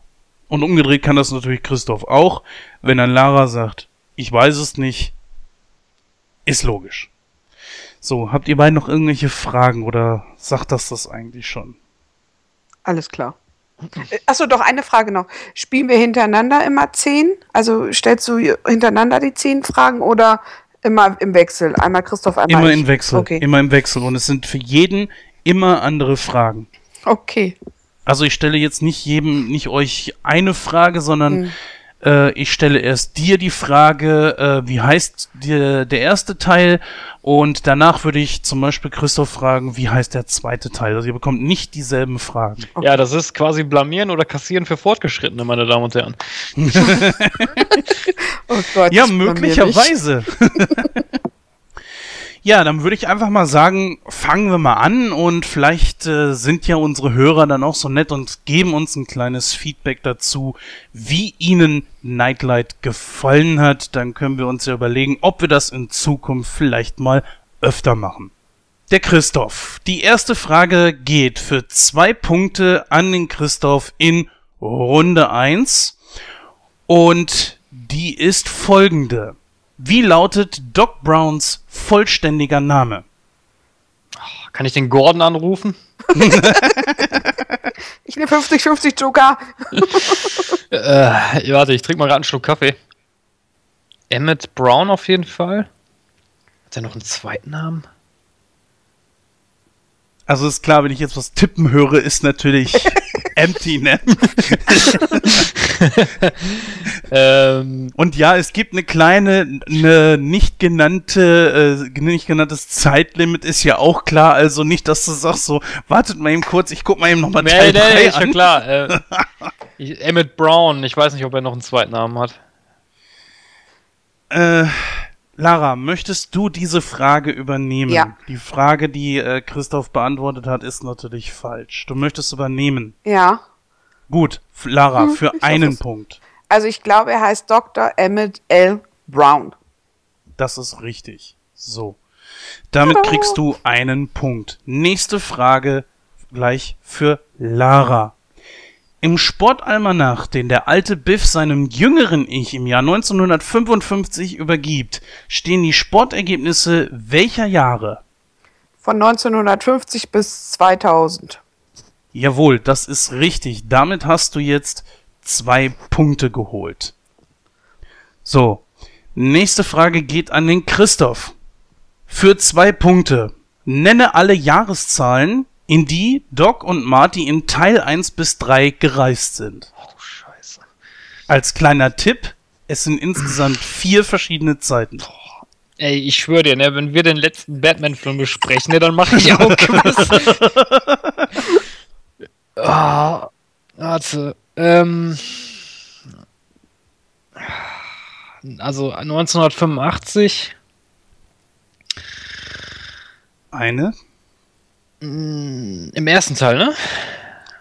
Äh, ne, es ist, sind generell in allen vier, in allen drei Filmen sind es genau so, vier okay. Jahreszeiten, in okay. denen sie reisen. Okay, gut. Ähm, 19, also 1985, 1955, 1885 und 2015.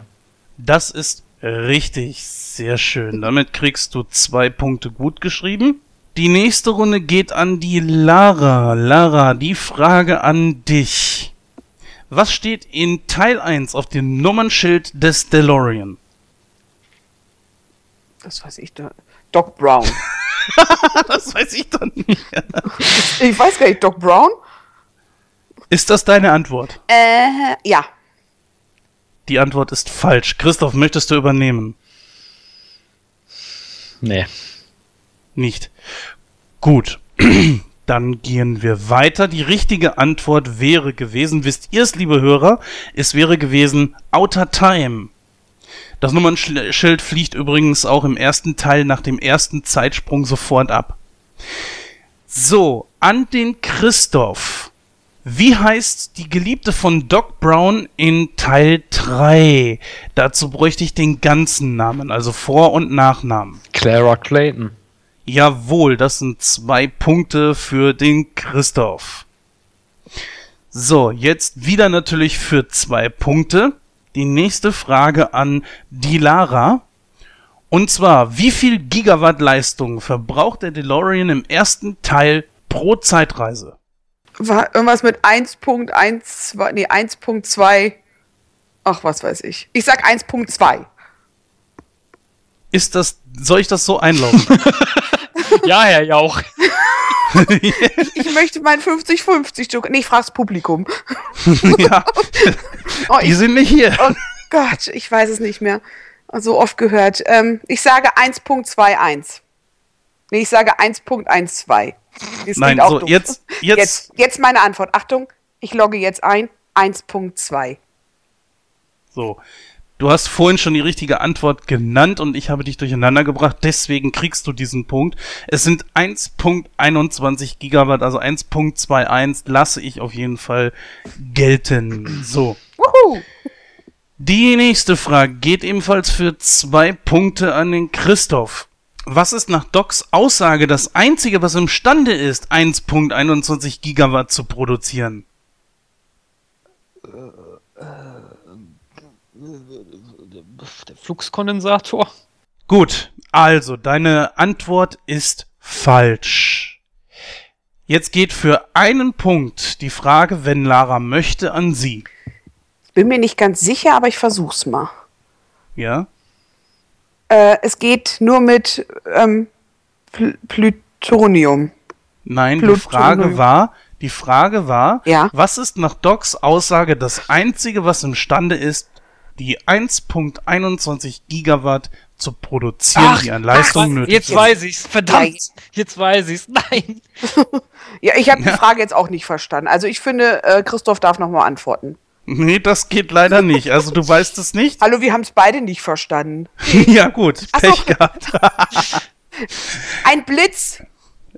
Ja, das ist richtig. Verdammt. Ein Punkt. Ich protestiere. ich will eine Ersatzfrage. ah, ja, hättest du gerne.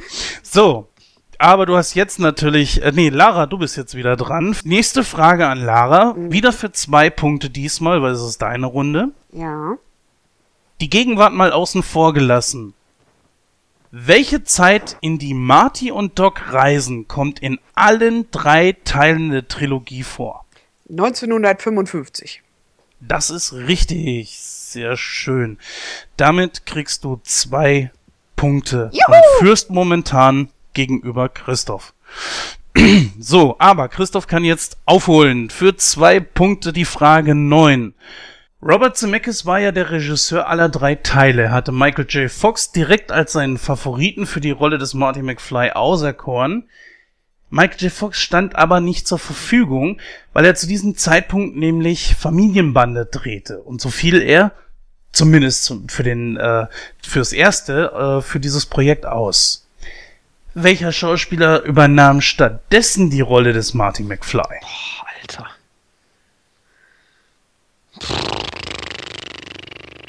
Keine Ahnung. Soll ich das so übernehmen? Ja, ich weiß es nicht. Möchte die Lara für einen Punkt versuchen, die Frage zu beantworten? Du kannst ja keine Punkte verlieren. Aber ich weiß es nicht. Also, nee, ich, mir fällt der Name nicht ein. Keine Ahnung. Okay, dann ist das eine Nullrunde. Frage 10 geht an die Lara für zwei Punkte. Michael J. Fox spielte jahrelang an, in einer sehr erfolgreichen Sitcom namens Familienbande mit, wie wir es vorhin ja auch schon gehört haben. Aber auch Christopher Lloyd, der Darsteller des Doc Brown, spielte ein paar Jahre in einer Comedy-Serie mit. Wie hieß die denn? Oh Gott. Ähm, hinterm Mond gleich links? Soll ich das als Frage, als Antwort einloggen? Ja. Nein, ist nicht richtig. Übrigens, äh, ich bin noch die Antwort äh, schuldig von vorhin. Der Name wäre Eric Stolz gewesen, der ja. den Marty McFly vorher gespielt hat. Den kennt doch keine Sau, ey. So, zurück zu Frage 10. Also, deine Antwort ist leider falsch. Es ist nicht hinterm Mund gleich links. Christoph, möchtest du ja, das versuchen? Ich. Das war Cheers. Du meinst Cheers? Ja. Map, auch das ist falsch. Was? Es ist Taxi. Taxi? Mhm, mit Judd Hirsch in der Hauptrolle. Mit Hirsch? Oh Gott. Judd Hirsch, genau. Ich Kann ich nur empfehlen, die Serie sollte man sich mal angeguckt haben. Sind unglaublich viele der heute ganz großen Stars mit doch, dabei. Das ist doch, das ist doch Schummelei. In Cheers hat er auch mal mitgespielt. ich habe aber keinen Hauptcharakter. Was weiß ich? Auf jeden Fall Cheer, Taxi wäre es gewesen, was ich gesucht hätte. Also auch diese Runde eine Nullrunde. Aber jetzt wieder Christoph für zwei Punkte. Jetzt kannst du mal aufholen. So, Frage 11. Wie schnell muss der DeLorean mindestens fahren, um eine Zeitreise einleiten zu können? Als Antwort gilt sowohl Meilen als auch kmh. Äh, das war doch so eine lächerliche Geschwindigkeit. 142 kmh. Bist du sicher, dass du das nehmen möchtest? Ja. Also kmh, äh, nicht Meilen. Ja, ja, kmh.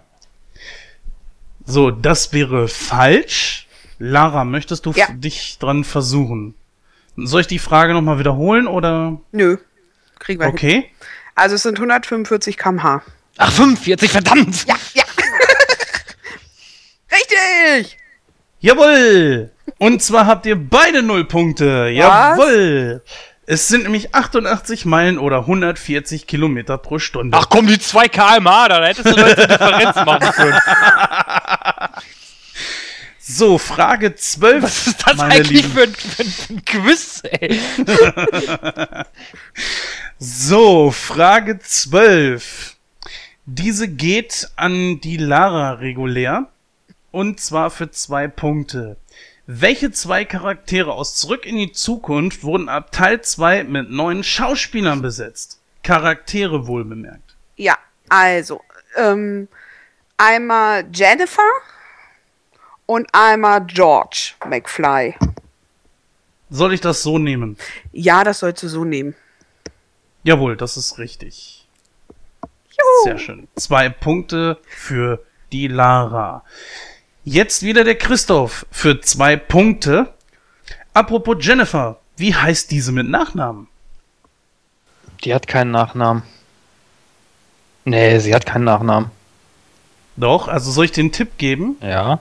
Dieser wird zum Beispiel genannt in der Zukunft, als die beiden Polizistinnen die Schlafende äh, aus der Gegenwart stammende Jennifer einkassieren. Richtig. Alter 47. Ich frage mich, wo die sich liften lässt. Weißt du es noch? Mehr kann ich dir jetzt wirklich nicht helfen. Hä, die heißt doch McFly in der Zukunft. In der Zukunft, aber nicht die aus der Gegenwart. Es, es geht ja um die äh, Jennifer der Gegenwart. Ich weiß es, ich weiß es. Nee, keine Ahnung. Gut, dieselbe Frage an die Lara. Möchtest du für einen Punkt diese Frage versuchen zu beantworten? Ja, Jennifer Garner heißt sie. Nein, es ging um den Charakter. Ja, Tut aber mir so leid, kann doch. ich, leider, kann ich leider nicht nehmen. Es wäre Jennifer Parker gewesen. Oh, Parker nee, ist der komm. Nachname. Nö. Ja, das doch. Ist fast, ist fast gleich. Oh ja, das ist ja Garner und Parker. Das ist. Ich höre schon den Klang. Jawohl. Nee. Komm, Elton, So. mach weiter. Alles klar. Gut. Jetzt regulär die Runde hier für die Lara. Und zwar für zwei Punkte. Wie heißen die beiden Geschwister von Marty? Ja. Gott, Ey, du, sch- du bist immer so kleinkariert. Warte mal, lass mir überlegen. Ähm. Ach Gott, wie heißt sie denn? Ich weiß gar nicht, wie sie heißt. Heißt er heißt, glaube ich, Mike. Wenn du dir nicht sicher bist, äh, solltest du. Ach so. Oh ja, stimmt, warte. Na, leise Weil denken. sonst geht, die Frage möglicherweise an den Christoph weiter und dann gibst du ihm vielleicht ein. Also eine halbe äh, Antwort kann ich leider nicht gelten lassen. Ja, ja, ist schon klar. Aber wenn ich einen Namen sage und Christoph einen, dann kriegen wir auch beide einen Punkt, oder? Nee. nee. Auch nicht? Oh. Nee, und ich bräuchte die Antwort Nee, bitte ich weiß es nicht. jetzt. Ich weiß jetzt nicht. Ah, ich glaube, ich, ich, glaub, ich weiß, ich glaube, ich weiß, ich glaube, ich Gut. Du weißt es nicht, das logge ich so ein. Das weiß ich nicht, ist die falsche Antwort. Selbe Frage für einen Punkt. Christoph, möchtest du sie gerne beantworten? Ja. Okay, dann sag sie. Dave und Linda? Jawohl, das ist richtig. Das ist ein Punkt für Christoph. Damit holst du ein bisschen auf. Das ist ja schon mal etwas wert. Jetzt allerdings wieder für zwei Punkte. Und zwar die Frage 15 geht an dich, Christoph. Marty muss in Teil 1 seine Eltern unbedingt wieder zusammenbringen, nachdem er versehentlich dessen erste Begegnung verhindert hatte, wo er sich in, äh, wo diese sich ineinander verliebt haben. Dazu fädelt er ein Rendezvous der beiden äh, zu einem Schulball ein. Wie heißt dieser Schulball denn? Es gilt die deutsche Synchro. Die deutsche Synchro?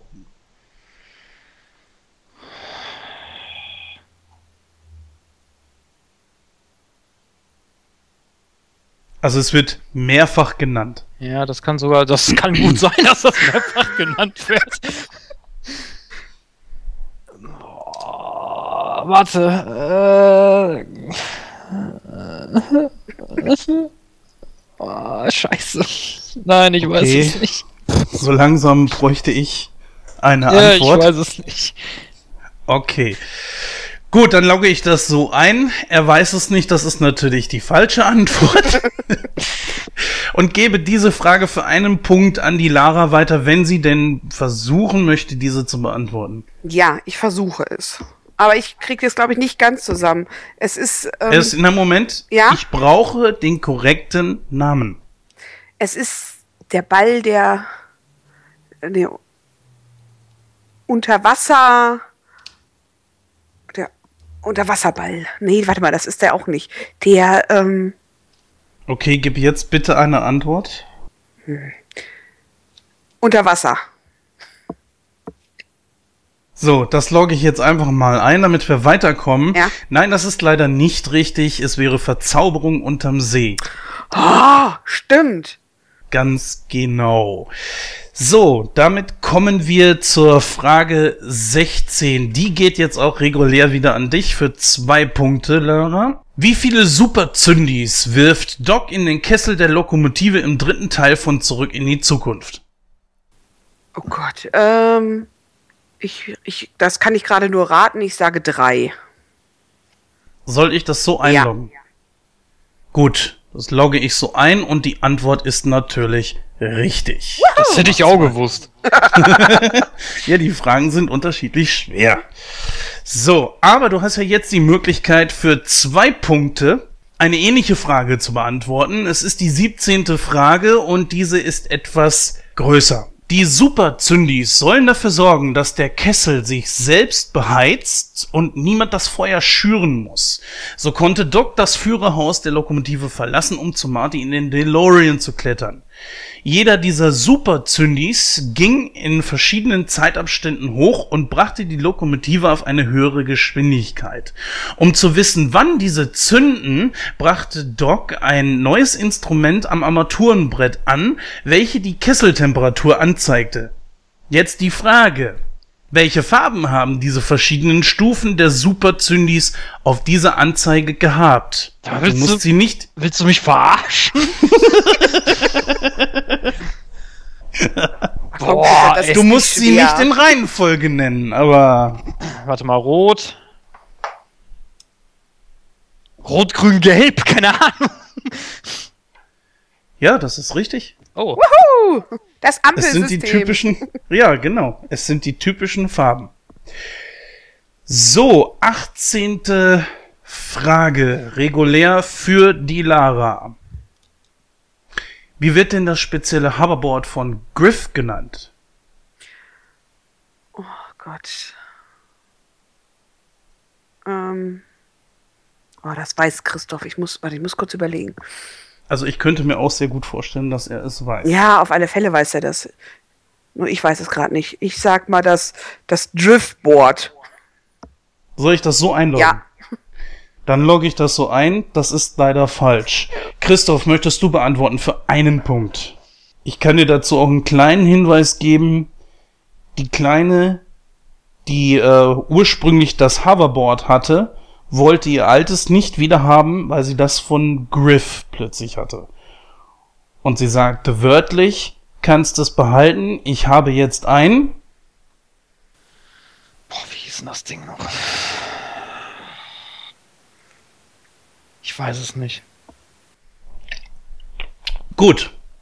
Dann logge ich jetzt einfach mal ein. Ich glaube, genügend Zeit habe ich dir gelassen. Es wäre das Killerboard ah, gewesen. Ah, ja, scheiße. Genau.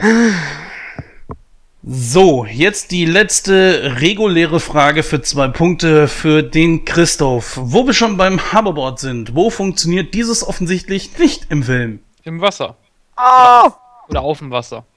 Richtig, dafür kriegst du zwei Punkte und hast damit eine ähnlich leichte Frage gehabt. Oh, eine leichte Frage! Juhu!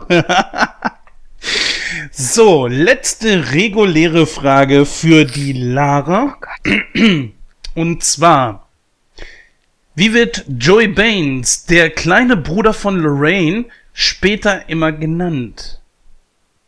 Ja, warte kurz. Auch hier gilt die deutsche Synchron natürlich. Ja, ähm. Ich will nichts Falsches sagen, ich weiß es nicht. Du weißt es nicht. Nein. Soll ich es an dich weitergeben, Christoph? Nö, ich weiß es auch nicht. Du weißt es auch nicht. Das wäre Onkel Knastbruder ja. Joey gewesen. So, besteht die Möglichkeit, die letzten zehn Fragen, wollen wir die noch machen? Wäre für jeden die gleiche Chance. Na komm, mach mal. Okay. Dann machen wir das. Dann glaube ich, kann auch der Christoph noch ein klein bisschen aufholen. Gut. Frage 21 für zwei Punkte an den Christoph. Wie heißt der Saloon im dritten Teil? Dem Handlungs, einer der hand vielen Handlungsorte äh, und die von vielen Situationen war. Haben wir das nicht sogar in der Diskussion erwähnt? Nein, haben wir nicht. Es wird sogar tatsächlich im ganzen Film nur einmal erwähnt. Und zwar ist es Biff, der es erwähnt. Wir beide tragen es aus. Wir beide. Da, da, da, bla, bla. Äh, keine Ahnung. Vor dem Punkt, Punkt, Punkt. Keine Ahnung, ich weiß es nicht. Gut, für einen Punkt, Lara, möchtest du versuchen, diese Frage zu beantworten? Nein, ich weiß es auch nicht. Du weißt es nicht. Mm -mm. Ja, gut, es wäre der Palace Saloon gewesen. Okay. Ich höre die Begeisterung. Noch nicht mal jetzt erinnere ich mich dran, wenn ich ehrlich bin. ich auch nicht. dachte, der hieß Saloon. Ja, das soll er wohl dann auch getan haben. Gut, Ja, für dich als nächste reguläre Frage, Lara, und zwar folgendes. Mr. Strickland, gespielt vom großartigen James Tolkien, war in den ersten beiden Filmen als Schuldirektor mit dabei. James Tolkien spielt aber auch im dritten Teil mit und da einen der Vorfahren von Mr. Strickland. Dieser war aber kein Schuldirektor, sondern was genau? Der spielt im dritten Teil mit? Ja. Ja, dann denke ich mal, dass du die Frage nicht beantworten kannst. Doch, ich würde sagen, er war, er war, lass mich kurz überlegen. Ähm, Ich glaube, Er war es der- zu wissen. er war der Schlachter. Soll ich das so einloggen? Ja, ich habe ehrlich keine Ahnung. Das ist leider falsch. Soll ich an dich für einen Punkt die Frage weitergeben, Christoph? Ja. Okay, wie ist deine Antwort? Der war der Leichenbestatter oder der Totengräber, ne? Nein, es war es nicht. Er war der Marshall. Der war der Marshall Marshall? Strick. Ja, Marshall Strickland. Okay. Okay. So, gut. Nächste reguläre Frage für zwei Punkte geht an den Christoph.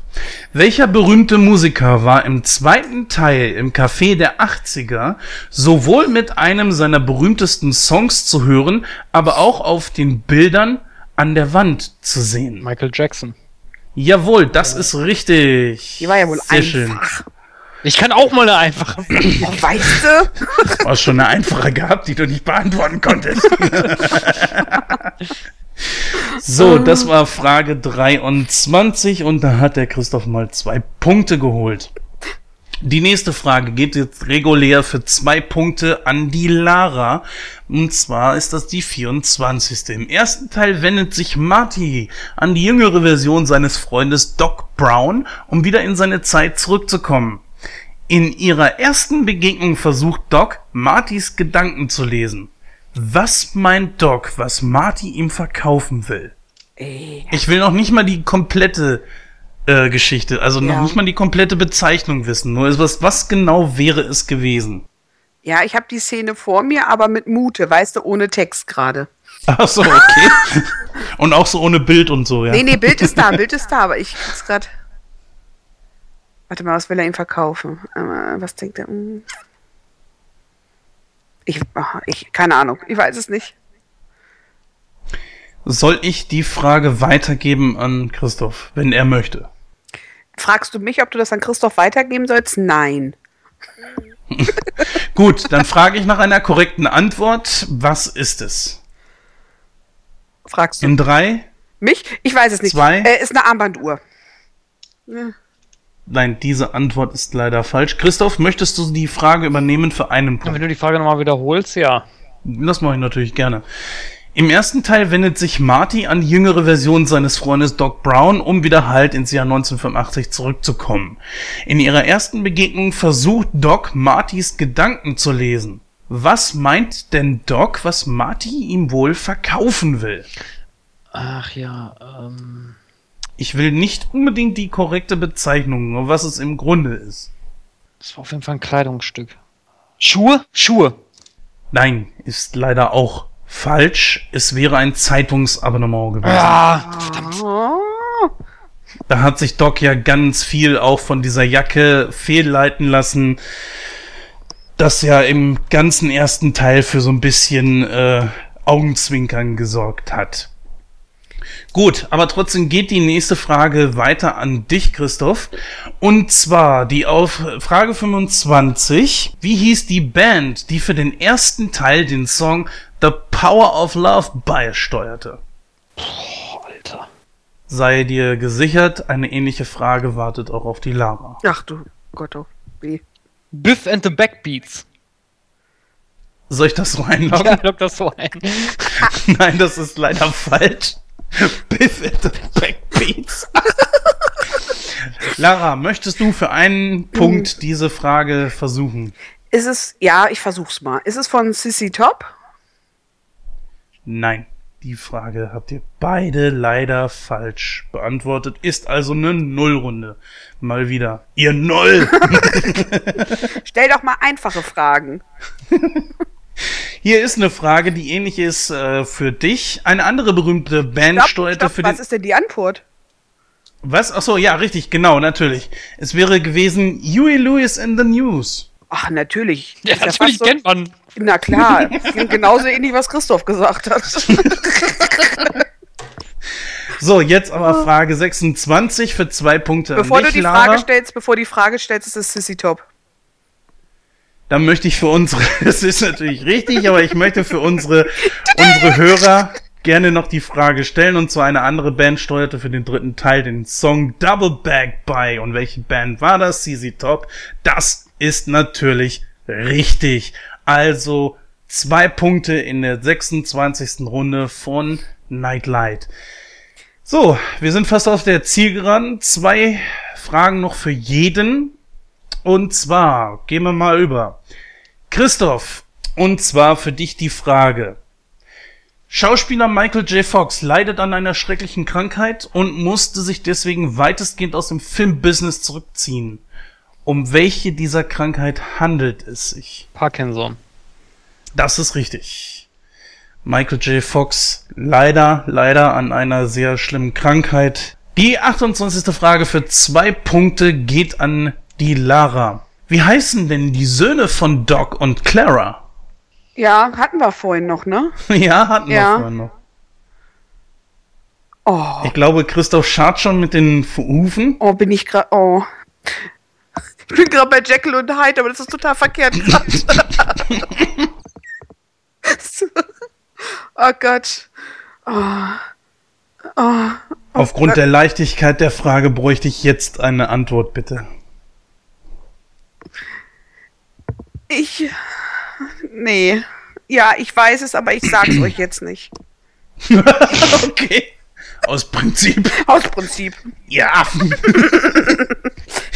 Gut, ich logge das jetzt mal als beantwortet, als falsch beantwortet ein. Christoph, möchtest du für einen Punkt dich an dieser Natürlich. Frage versuchen? Okay. Jules und Verne. No! Jawohl. Jules und Verne, nach dem berühmten Schriftsteller. Ah. Christoph einen Punkt und er holt gut auf. Oh Gott. So, Christoph ist aber jetzt auch dran mit seiner letzten regulären Frage für zwei Punkte. Was für eine Fahrkarte kauft Clara fast gegen Ende des dritten Teiles? Hier gilt natürlich auch die deutsche Synchro. Und das ist nicht schwer. Fahrkarte? Ein Zugticket? Sie kauft ein Zugticket, das ist richtig, aber was für eine Fahrt kauft sie? Du hast gefragt, was für eine Karte kauft die? ja, es gibt ja nur eine Art und Weise, dort zu fahren. Also mit dem Zug. Ja. Also es geht um eine Zugfahrkarte. Was für eine Zugfahrkarte kauft sie? Welche Art? Hä? Um es mal genauer zu verdeutlichen, sie hat ja mit Doc Schluss gemacht oder umgedreht und sie sieht jetzt keinen Grund mehr da drin. Äh, Ach so, ja, eine Zugfahrkarte ohne Rückfahrt. Äh, nee, das zählt nicht. Ähm, ähm. Gut, da die Frage nicht ganz verständlich war, lasse ich es gelten. Es ist eigentlich tatsächlich wirklich so, wenn man es, es ist nur falsch in, äh, äh, Ja, eine es wäre eine Fahrt. einfache Fahrt gewesen, aber ich lasse oh. das gelten, weil es ist eigentlich die Antwort mhm. nur etwas anders äh, dargestellt. Das will ich auch meinen. Komm ich so. wieder rüber. Frage Nummer 30, damit wären wir am Ende. So, das Finale, die finale Frage für dich, Lara, und zwar für zwei Punkte. Etwas längere Frage. Im ersten Teil präsentiert Doc Marty den DeLorean auf dem Parkplatz der Twin Pines Mall. Marty scheint aber weniger fasziniert von der Tatsache, dass Doc eine Zeitmaschine gebaut hat, sondern vielmehr, dass er sie in einen DeLorean gebaut hat. In Amerika kam der Witz an, in Deutschland weniger. Warum war das so, beziehungsweise warum reagierte Marty so erstaunt? Ähm, soweit wie ich es weiß, ist der DeLorean das Auto selber gefloppt. Und das ist richtig. Damit hat Lara oh. tatsächlich zwei Punkte geholt. Und genau genommen wurden weltweit nur 8583 Stück von diesem äh, Sportwagen verkauft. Ja, und heutzutage existieren mehr nur noch rund 4000 von diesen. Übrigens, der Erbauer von dem Ganzen versuchte damals seine Firma mit nicht gerade, ja, äh, sag ich mal, gesetzestreuen Mitteln zu finanzieren und äh, sitzt, glaube ich, auch heutzutage noch ein. So, dann schauen wir uns das Ganze mal an, wer denn jetzt hier gewonnen hat in unserem ersten Quiz. Nee! Nee! ja, liebe Hörer, wir reisen zurück in der Zeit. Wir beginnen von null. Es steht 16 zu 16. so. Meine Fragen sind zwar am Ende, aber soll ich trotzdem, soll mir das Ergebnis so stehen lassen oder soll ich eine Zusatzfrage ich hätte stellen? Eine Zusatzfrage. Oh Gott. Ja, aber mit so einem Buzzer, ne? Jeder hat einen Buzzer, ne? Wer schneller ist. Ja, das können wir gerne Nein, so machen. Mach, also, doch, mach doch eine Schätzfrage, wer am ehesten dran ist. Oh Gott. Ähm eine Schätzfrage, wer am ehesten dran ist. Dann frage ich jetzt mal. Und zwar bitte fast zeitgleich antworten. In welchem Jahr wurde Regisseur Robert Zemeckis geboren? 59, 1959. 24, äh, 24, ja, 24 habe ich jetzt gesagt. Ich wollte, äh, Nein, sag es, bitte. 42 wollte ich sagen. Da ist Christoph näher dran und hat sich um sieben Jahre verschätzt. Er ist geboren am 14. Mai 1952. Damit hat Christoph unser Quiz, yeah! unser Nightlight-Quiz gewonnen. Herzlichen, Herzlichen Glückwunsch. Glückwunsch. Und das ist ein Gewinn. Nichts. ja. Großartig. Ich wollte schon immer nichts haben.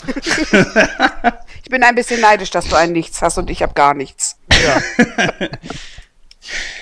Ja, liebe Hörer, ich hoffe, es hat euch Spaß gemacht. Das Quiz äh, ist das erste Mal, dass wir es veranstaltet haben. Ob es in dieser Form noch irgendwann mal wiederkommt oder unter anderen Bedingungen, anderen Regeln, vielleicht andere Teilnehmer, ähm, vielleicht muss ich mich ja auch mal irgendwelchen Fragen oder so ja, stellen. Warte ab. Also ihr habt's gehört, es wird wahrscheinlich wiederkommen und vielleicht habt ihr ja mal Bock, uns ein bisschen Feedback zu hinterlassen, ob es euch denn gefallen hat oder nicht. Letzten Endes endete es durch ein Sudden Death. Ist ja auch schon mal nicht schlecht, also klasse. So, als letztes steht bei uns noch auf dem Programm, nämlich das Feedback von Xenia von der Talker Lounge und damit wären wir eigentlich schon fast durch und dann fehlt nur noch die Verabschiedung. Jetzt aber bitte Xenia. Ja, hallo, mein Name ist Xenia und zwar bin ich die News-Tante der Talker Lounge und Moderatorin. Ich wurde von Jens gebeten, ein paar Worte zu der Trilogie Zurück in die Zukunft zu sagen.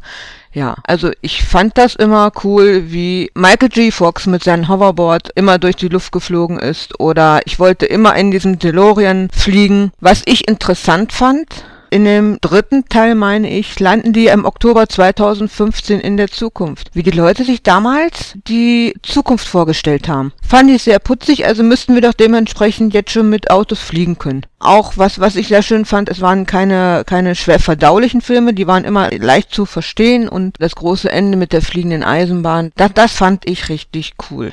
Hammer. Ja, drei Teile sind genug, viel mehr Teile hätte es vielleicht alles kaputt gemacht. Schade, dass Michael G. Fox heutzutage so erkrankt ist. Klasse Filme, kann man sich immer wieder angucken. Danke.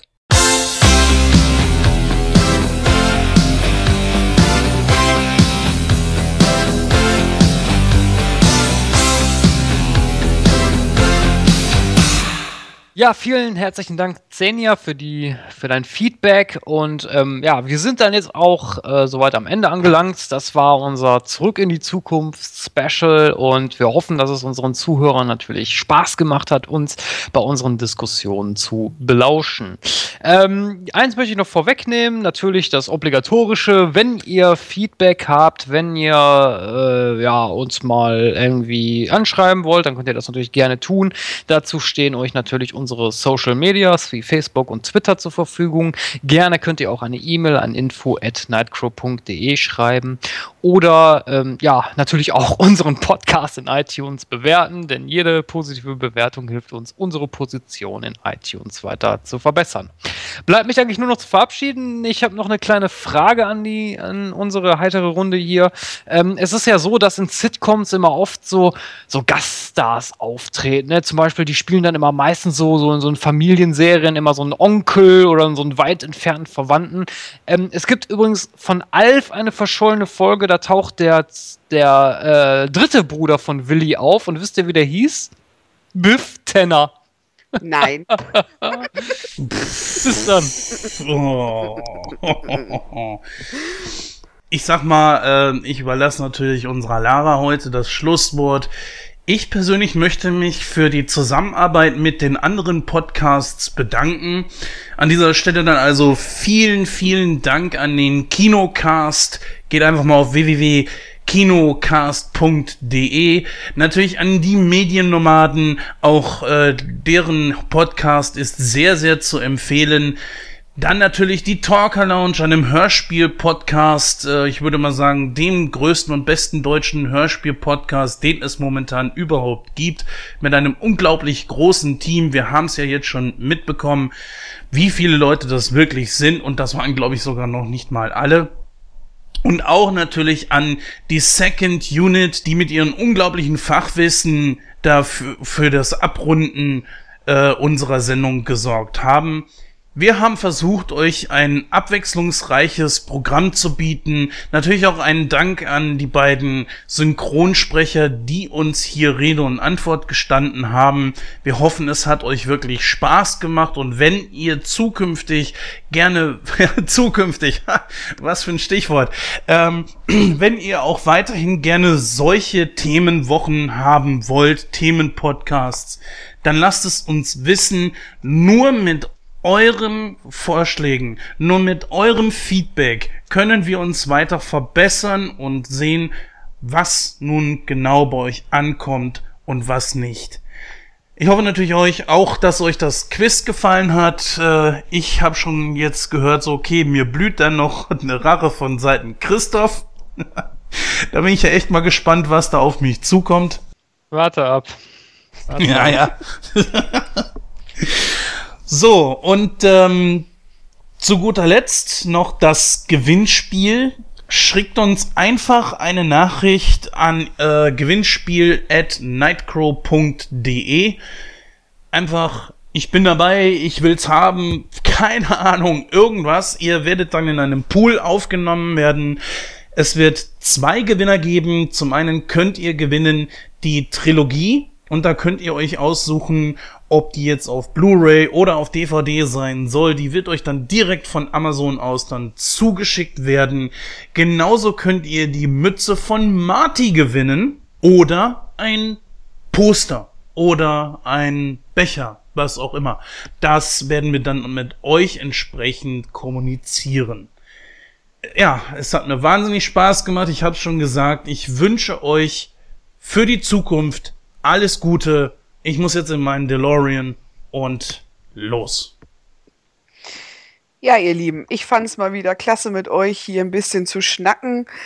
über Filme, die ich liebe, Filme, die ich mag und ähm, es hat richtig viel Spaß gemacht. Das Quiz 1a müssen wir wiederholen. Ähm, Christoph hat eine Kampfansage gemacht. Jens, du bist fällig nächstes Mal. Ich freue mich drauf. Ich freue mich, äh, mit euch weiter Podcast zu machen. Ja, lasst uns weiter so machen, wie wir es jetzt gerade tun. Ich wünsche euch noch was. Macht's gut.